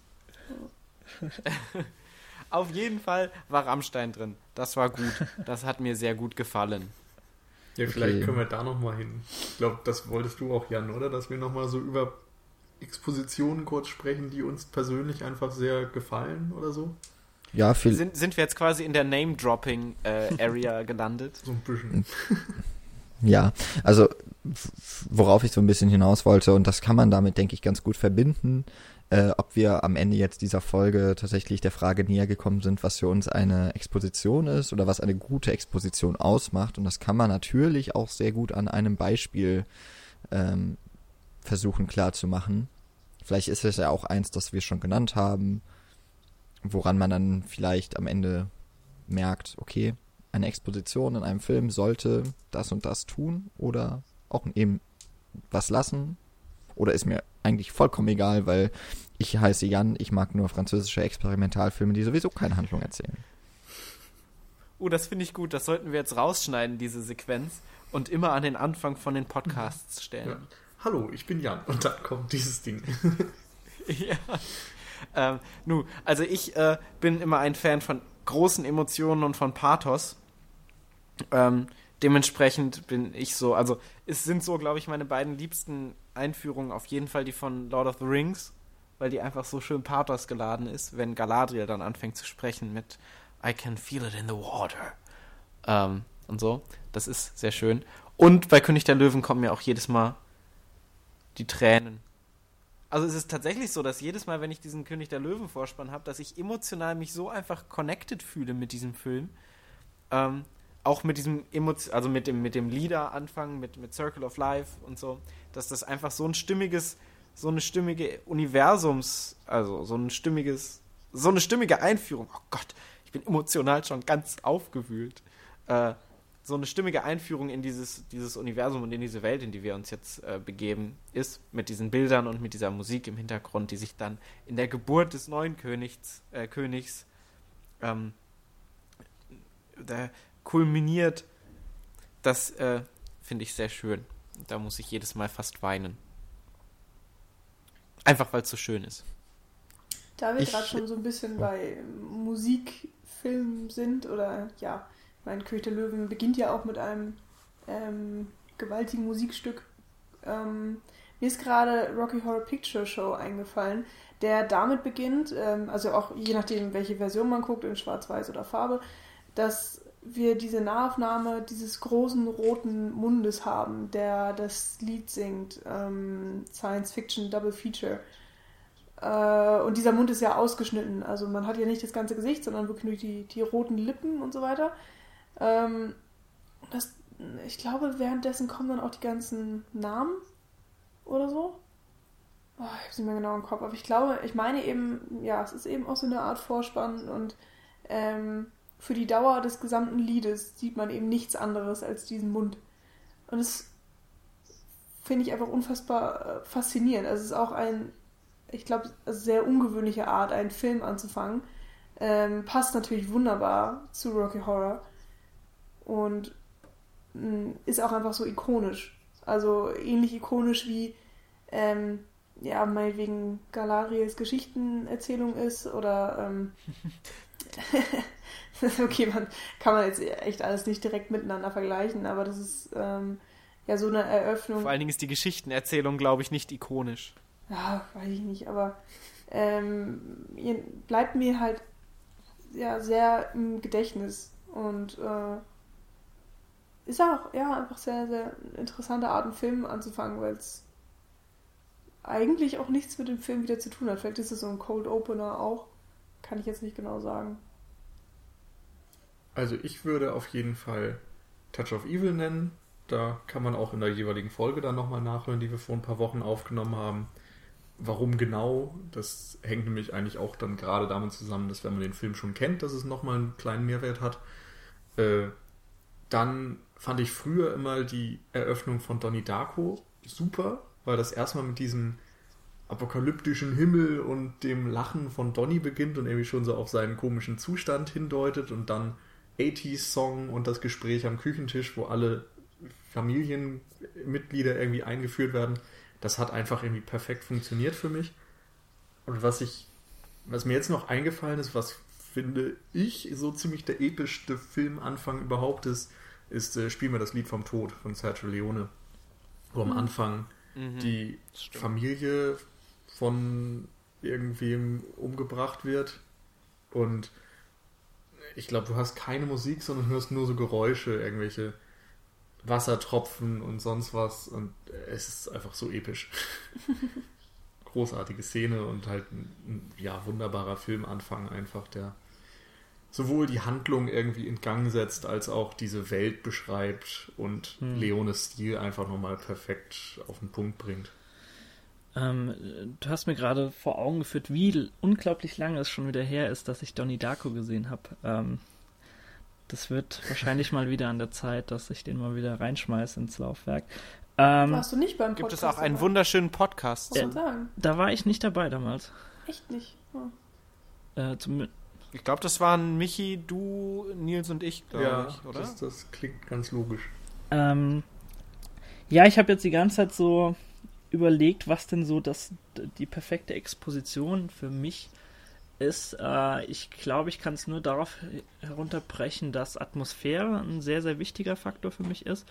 Ähm, und dass wirklich, wenn, wenn die Exposition, so die wirklich diese Grundessenz, was der Film mir die nächsten zwei Stunden geben wird, enthält und das Versprechen auch halten kann, dann bin ich, glaube ich, schon sehr glücklich. Ähm, wir können vielleicht nochmal ganz kurz auf das Beispiel mit Casino Royale, das hast du, Nils, glaube ich, vorhin reingeschmissen, äh, mhm. zurückkommen, mhm. äh, wo dann wirklich auch nochmal zu tragen kommt, dass, äh, dass eine Exposition auch schon wieder zeigen kann, was grundsätzlich sich vielleicht verändern wird in, an einem kompletten Franchise. Und ähm, ich war davor, ich habe zwar nicht sehr, sehr viele James Bond-Filme, wie ich auch schon gesagt habe, gesehen, Trotzdem war ich in diesem Franchise in dem Sinne drin, dass ich natürlich die Pierce Brosnan-Filme kenne und weiß, wie, wie die Systematik hinter James Bond funktioniert. Und ähm, ich war völlig baff nach dieser, nach dieser äh, Parcours-Sequenz äh, zu Beginn von Casino Royale und ähm, wusste nach fünf Minuten schon, dass dieser komplette Film genau mein Ding wird. Und äh, ja, und wenn, wenn der Film es dann tatsächlich auch noch schafft, dieses Versprechen einzulösen, dann, äh, dann hat er mich auf jeden Fall. Aber ich könnte jetzt nicht konkret äh, jetzt noch äh, zig, zig Filme nennen, in denen äh, ja, ich Gänsehaut bekommen habe oder jetzt äh, die perfekte Exposition enthalten war. Aber äh, Stichwort Atmosphäre ist sehr, sehr wichtig bei mir und äh, dann gebe ich auch einfach weiter an unseren Herrn Moderator. Ja, ähm, die, der perfekte Filmanfang, den hatten wir auch vor kurzem im Podcast äh, Raiders of the Lost Ark. Weil ich finde, dass eine Figur nicht besser eingeführt werden kann in einen Film. Ähm, ne, Stichwort Peitsche, Leder, Hut und Jacke. Und alles im Schatten. Einfach. Ja, das ist ja. Peitsche und Leder, das ist alles, was ein Film braucht. Richtig, das war wieder bei Nymphomaniac irgendwie. Äh, genau, das ist für mich, denke ich, so der einfach auch der beste Film. Anfang. Und für mich ist es auch eine gewisse Art von Exposition, vielleicht eher für eine Figur und nicht so sehr für die Geschichte an sich. Die folgt dann ja noch ein paar Minuten später, wenn man dann auch die Handlung und so mit reinnimmt. Aber im Grunde ist da ja alles so drin verpackt, was man so braucht. Ähm. Was mir gerade eingefallen ist, ähm, bist du fertig, Jan, oder wolltest du noch was adden? Ich würde jetzt einfach nur noch mal ganz kurz äh, sagen, dass auf jeden Fall äh, auch weil ich mich mit dem Film so viel auseinandergesetzt habe, irreversibel. Ich habe vorhin gesagt, man kann da irgendwie nicht so richtig mit Exposition und sowas äh, vielleicht direkt hantieren mit den Worten, mit den Begriffen, aber dadurch, dass der Film eben so im kompletten Chaos beginnt, ist es auch einer der der Filme, der, der Filmanfänge, die mich äh, sehr stark irgendwie Die dich am meisten geprägt haben. Naja, die meine, die mein wissenschaftliches Arbeiten am meisten geprägt haben. Bis dato. Gut gerettet bis zur Masterarbeit, was auch immer dann kommt. äh, was, was, ich, was ich noch immer ziemlich geil finde, ist, wenn du so einen harten Cut hast und dann den Titel eingeblendet hast am Ende. Also am Anfang, am Ende. Am Ende vom Anfang. Ähm, wie es zum Beispiel in The Raid 2 ist. Da hast du so einen, so einen ganz langsamen An Anfang und so einen ganz atmosphärischen Anfang und dann äh, wird ja eine Person erschossen und dann kommt so ein harter schwarzer Schwarzbild-Cut mit dem Titel. Ähm, das finde ich immer. Ist der Anfang nicht in schön. dem Gefängnisklo? Ist das der Anfang? Nee, es fängt damit an, dass dieses Haus, äh, dieses Haus, dieses Auto auf ähm, dieses Feld Ach ja, fährt, ja, genau, ja, ich, jetzt der, bin ich wieder bei dir. Genau, und danach kommt, kommt, das Gefängnis, wo er auf der Toilette sitzt. Auf jeden Fall. Auch auf jeden Fall eine meiner, meiner äh, Lieblingsexpositions äh, Sachen. Weil Raid 2 halt auch einfach toll ist. Gibt es auch einen Podcast zu. Ich habe gerade genickt. um, mir, um mir recht zuzusprechen, dass es diesen Podcast gibt. Und du warst wahrscheinlich dabei. Da, das ist richtig. So, ich weiß jetzt nicht, ob dieses Name-Dropping wirklich geholfen hat, zu sagen, was jetzt eine Exposition ist. Oder allgemeingültige ich, Antwort haben wir, glaube ich, nicht gefunden. Naja, so ein bisschen äh, Reich nee, style also alle Vorhänge offen und äh, das Fenster schließt Ganz sich. genau. Ein bisschen irreversibel Style. Alles beginnt im Chaos und dann mal gucken, wo es hinführt. Die Zeit zerstört alles. Ist aber letztendlich ist es ja so, dass es einfach unglaublich, oder das haben wir ja zumindest herausgefunden in diesem Podcast, das können wir ja so als Ergebnis festhalten, dass es auf jeden Fall unglaublich spannend ist, sich den Anfang von so einem Film mal zu betrachten und gerade wenn man einen Film mag und dann einfach guckt, wie dieser Anfang mit diesem Film in äh, Zusammenhang steht und korreliert mit, der, mit dem Rest der Handlung und was den Anfang an diesem Film einfach so schön macht. Gerade weil das ja der erste Mo Moment ist, den man mit diesem Film verbringt. Es ist ja auch der erste wichtige Moment, den man mit einem wichtigen Film verbringt. Von dem her finde ich es schon gerechtfertigt, sich gerade über diesen Anfang mal Gedanken zu machen. Und ich glaube, wenn man diesen Podcast, oder das, das wäre so mein Wunsch, wenn man diesen Podcast sich jetzt anhört, dass man im Kopf die ganze Zeit an irgendwelche Filme denkt, die man gern hat. Ähm, und über den Anfang nachdenkt und überlegt, was an diesem Anfang so toll ist. Ja, so wie die Exposition vielleicht so den, den Beginn eines, jedes Fil eines jeden Filmes einläuten, äh, kann, kann diese Podcast-Folge so vielleicht als Gedankenanstoß für, für weitere ja, Diskussionen äh, sich anbieten, eventuell. Als, als nahezu zweistündiger Gedankenanstoß. Genau. Damit hat mir Daniel genau das auch schon vorweggenommen, was ich auch sagen wollte. Aber mir ist jetzt gerade noch natürlich was ganz Wichtiges eingefallen. Ein Beispiel, das wir nicht genannt hatten, äh, Manhattan von Woody Allen. So, ich hatte mir die ganze Zeit, nämlich vor, bevor wir diese Folge aufgenommen haben, wollte ich mir eigentlich vornehmen, den Film, äh, diesen Podcast so anzufangen, wie Manhattan anfängt von Woody Allen. Ähm, wer den Film nicht kennt, äh, der Anfang ist ja schnell gesehen. ähm, nee, Woody Allen versucht da die Stadt zu beschreiben, also Manhattan. Es ist einer seiner früheren Filme, also natürlich in New York. Das sagt ja auch der Titel. Und ähm, im Voice-Over beginnt er, glaube ich, drei, vier Mal diese Geschichte oder auch einfach nur die Beschreibung der Stadt zu erzählen und sagt immer wieder, nein, so geht's nicht. So hätte ich gerne auch hier angefangen. Ähm, dafür muss man aber, glaube ich, ein bisschen klüger sein, ein bisschen besser schreiben können, überhaupt äh, schreiben können. Ja, und davon bist du ja noch weit entfernt. Genau. Aber äh, damit habe ich wenigstens noch den Film genannt. Puh, Gott sei Dank. Keine Folge ohne Woody Allen. Das machen wir jetzt auch noch. Super. Scott Pilgrim hat übrigens auch einen super Anfang. Ja, das war uns klar und hat uns eigentlich nur gewundert, dass du das noch nicht gesagt hast. Bibi und Tina hatte auch einen tollen Anfang übrigens. Ja, das stimmt. Ich habe das Gefühl, wir schweifen minimal ab. Nein. Nein, ich wollte jetzt einfach nur Bibi und Tina mit Scott Pilgrim auf eine Stufe setzen, damit Paul endlich aufhört mit Scott Pilgrim. Ach, dass du da einmal drauf rumreiten musst. Okay, wir haben den Moment erreicht, an dem schon alles zu spät ist. Die schlechten Witze beginnen. Wir wollten nicht lachen, das haben wir eingehalten. Das finde ich sehr gut. Danke, Paul. Sehr gerne. Es ist immer wieder eine Freude, mit dir zu podcasten. Ach, toll. Ach, Kinder, wir sind so, ich bin so aus der Übung. Ich, das ist alles ganz schlimm. Wir müssen wieder mehr üben. Podcast üben. Sehr gut.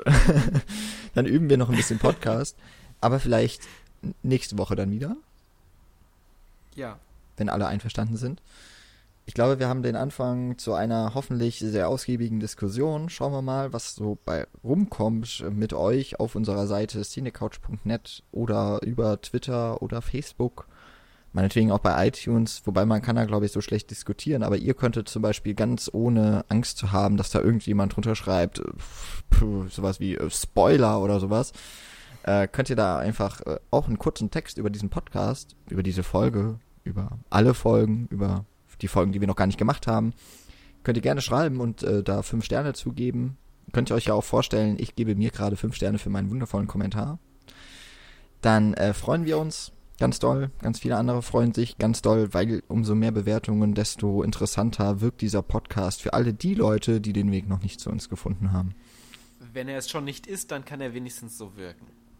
Genau. Er soll, äh, unser Anspruch ist nichts weniger, als dass unser Podcast der tollste Podcast aller tollen Podcasts ist. Zumindest so ausschaut, als ob. Ja, das ist das Mindestziel. ich hoffe, wir haben damit heute hier mit der Folge 150 nochmal einem sehr schönen Jubiläum. Wir freuen uns schon alle auf die nächsten 150 Folgen, ist ja klar. Mit dann mindestens zwei oder dreimal Indiana Jones. Ach, wie schön das wird. Äh, freuen wir uns schon ganz riesig drauf. Ich hoffe, ihr äh, freut euch auch auf weitere Folgen mit uns. Äh, wir nehmen natürlich Gratulationen sehr gerne entgegen. Ähm, zu so Geburtstagen, keine Ahnung. Macht's doch wie meine Omas. Gebt Geld dazu. Steckt einfach mal einen 50-Euro-Schein in die Hand. Ja, äh, wir schreiben euch auch gerne unsere Adresse, wo ihr uns Geld hinschicken könnt oder ihr könnt es auch einfach beflattern.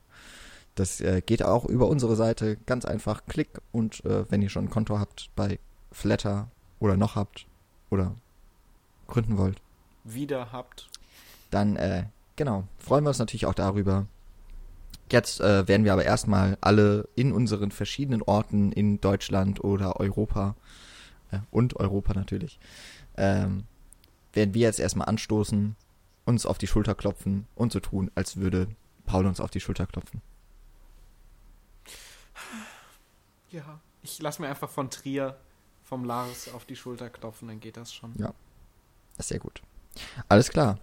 Das war unsere Folge 150. Das war unser Senf zur Exposition. Wir freuen uns über euren. Äh, in den nächsten Folgen geht es dann auch wieder weiter hinaus über die Handlung, über Spoilergefahren und was euch alles noch so thrilled. Scheiße. Scheiß Wort. Nein, nein, das war klug. Das war Englisch. Schnell beenden. Englisch. E genau. Englisch, genau. Jan. Englisch ist klug. Bis nächste Woche. Ciao. Ciao. Tschüss. Tschüss.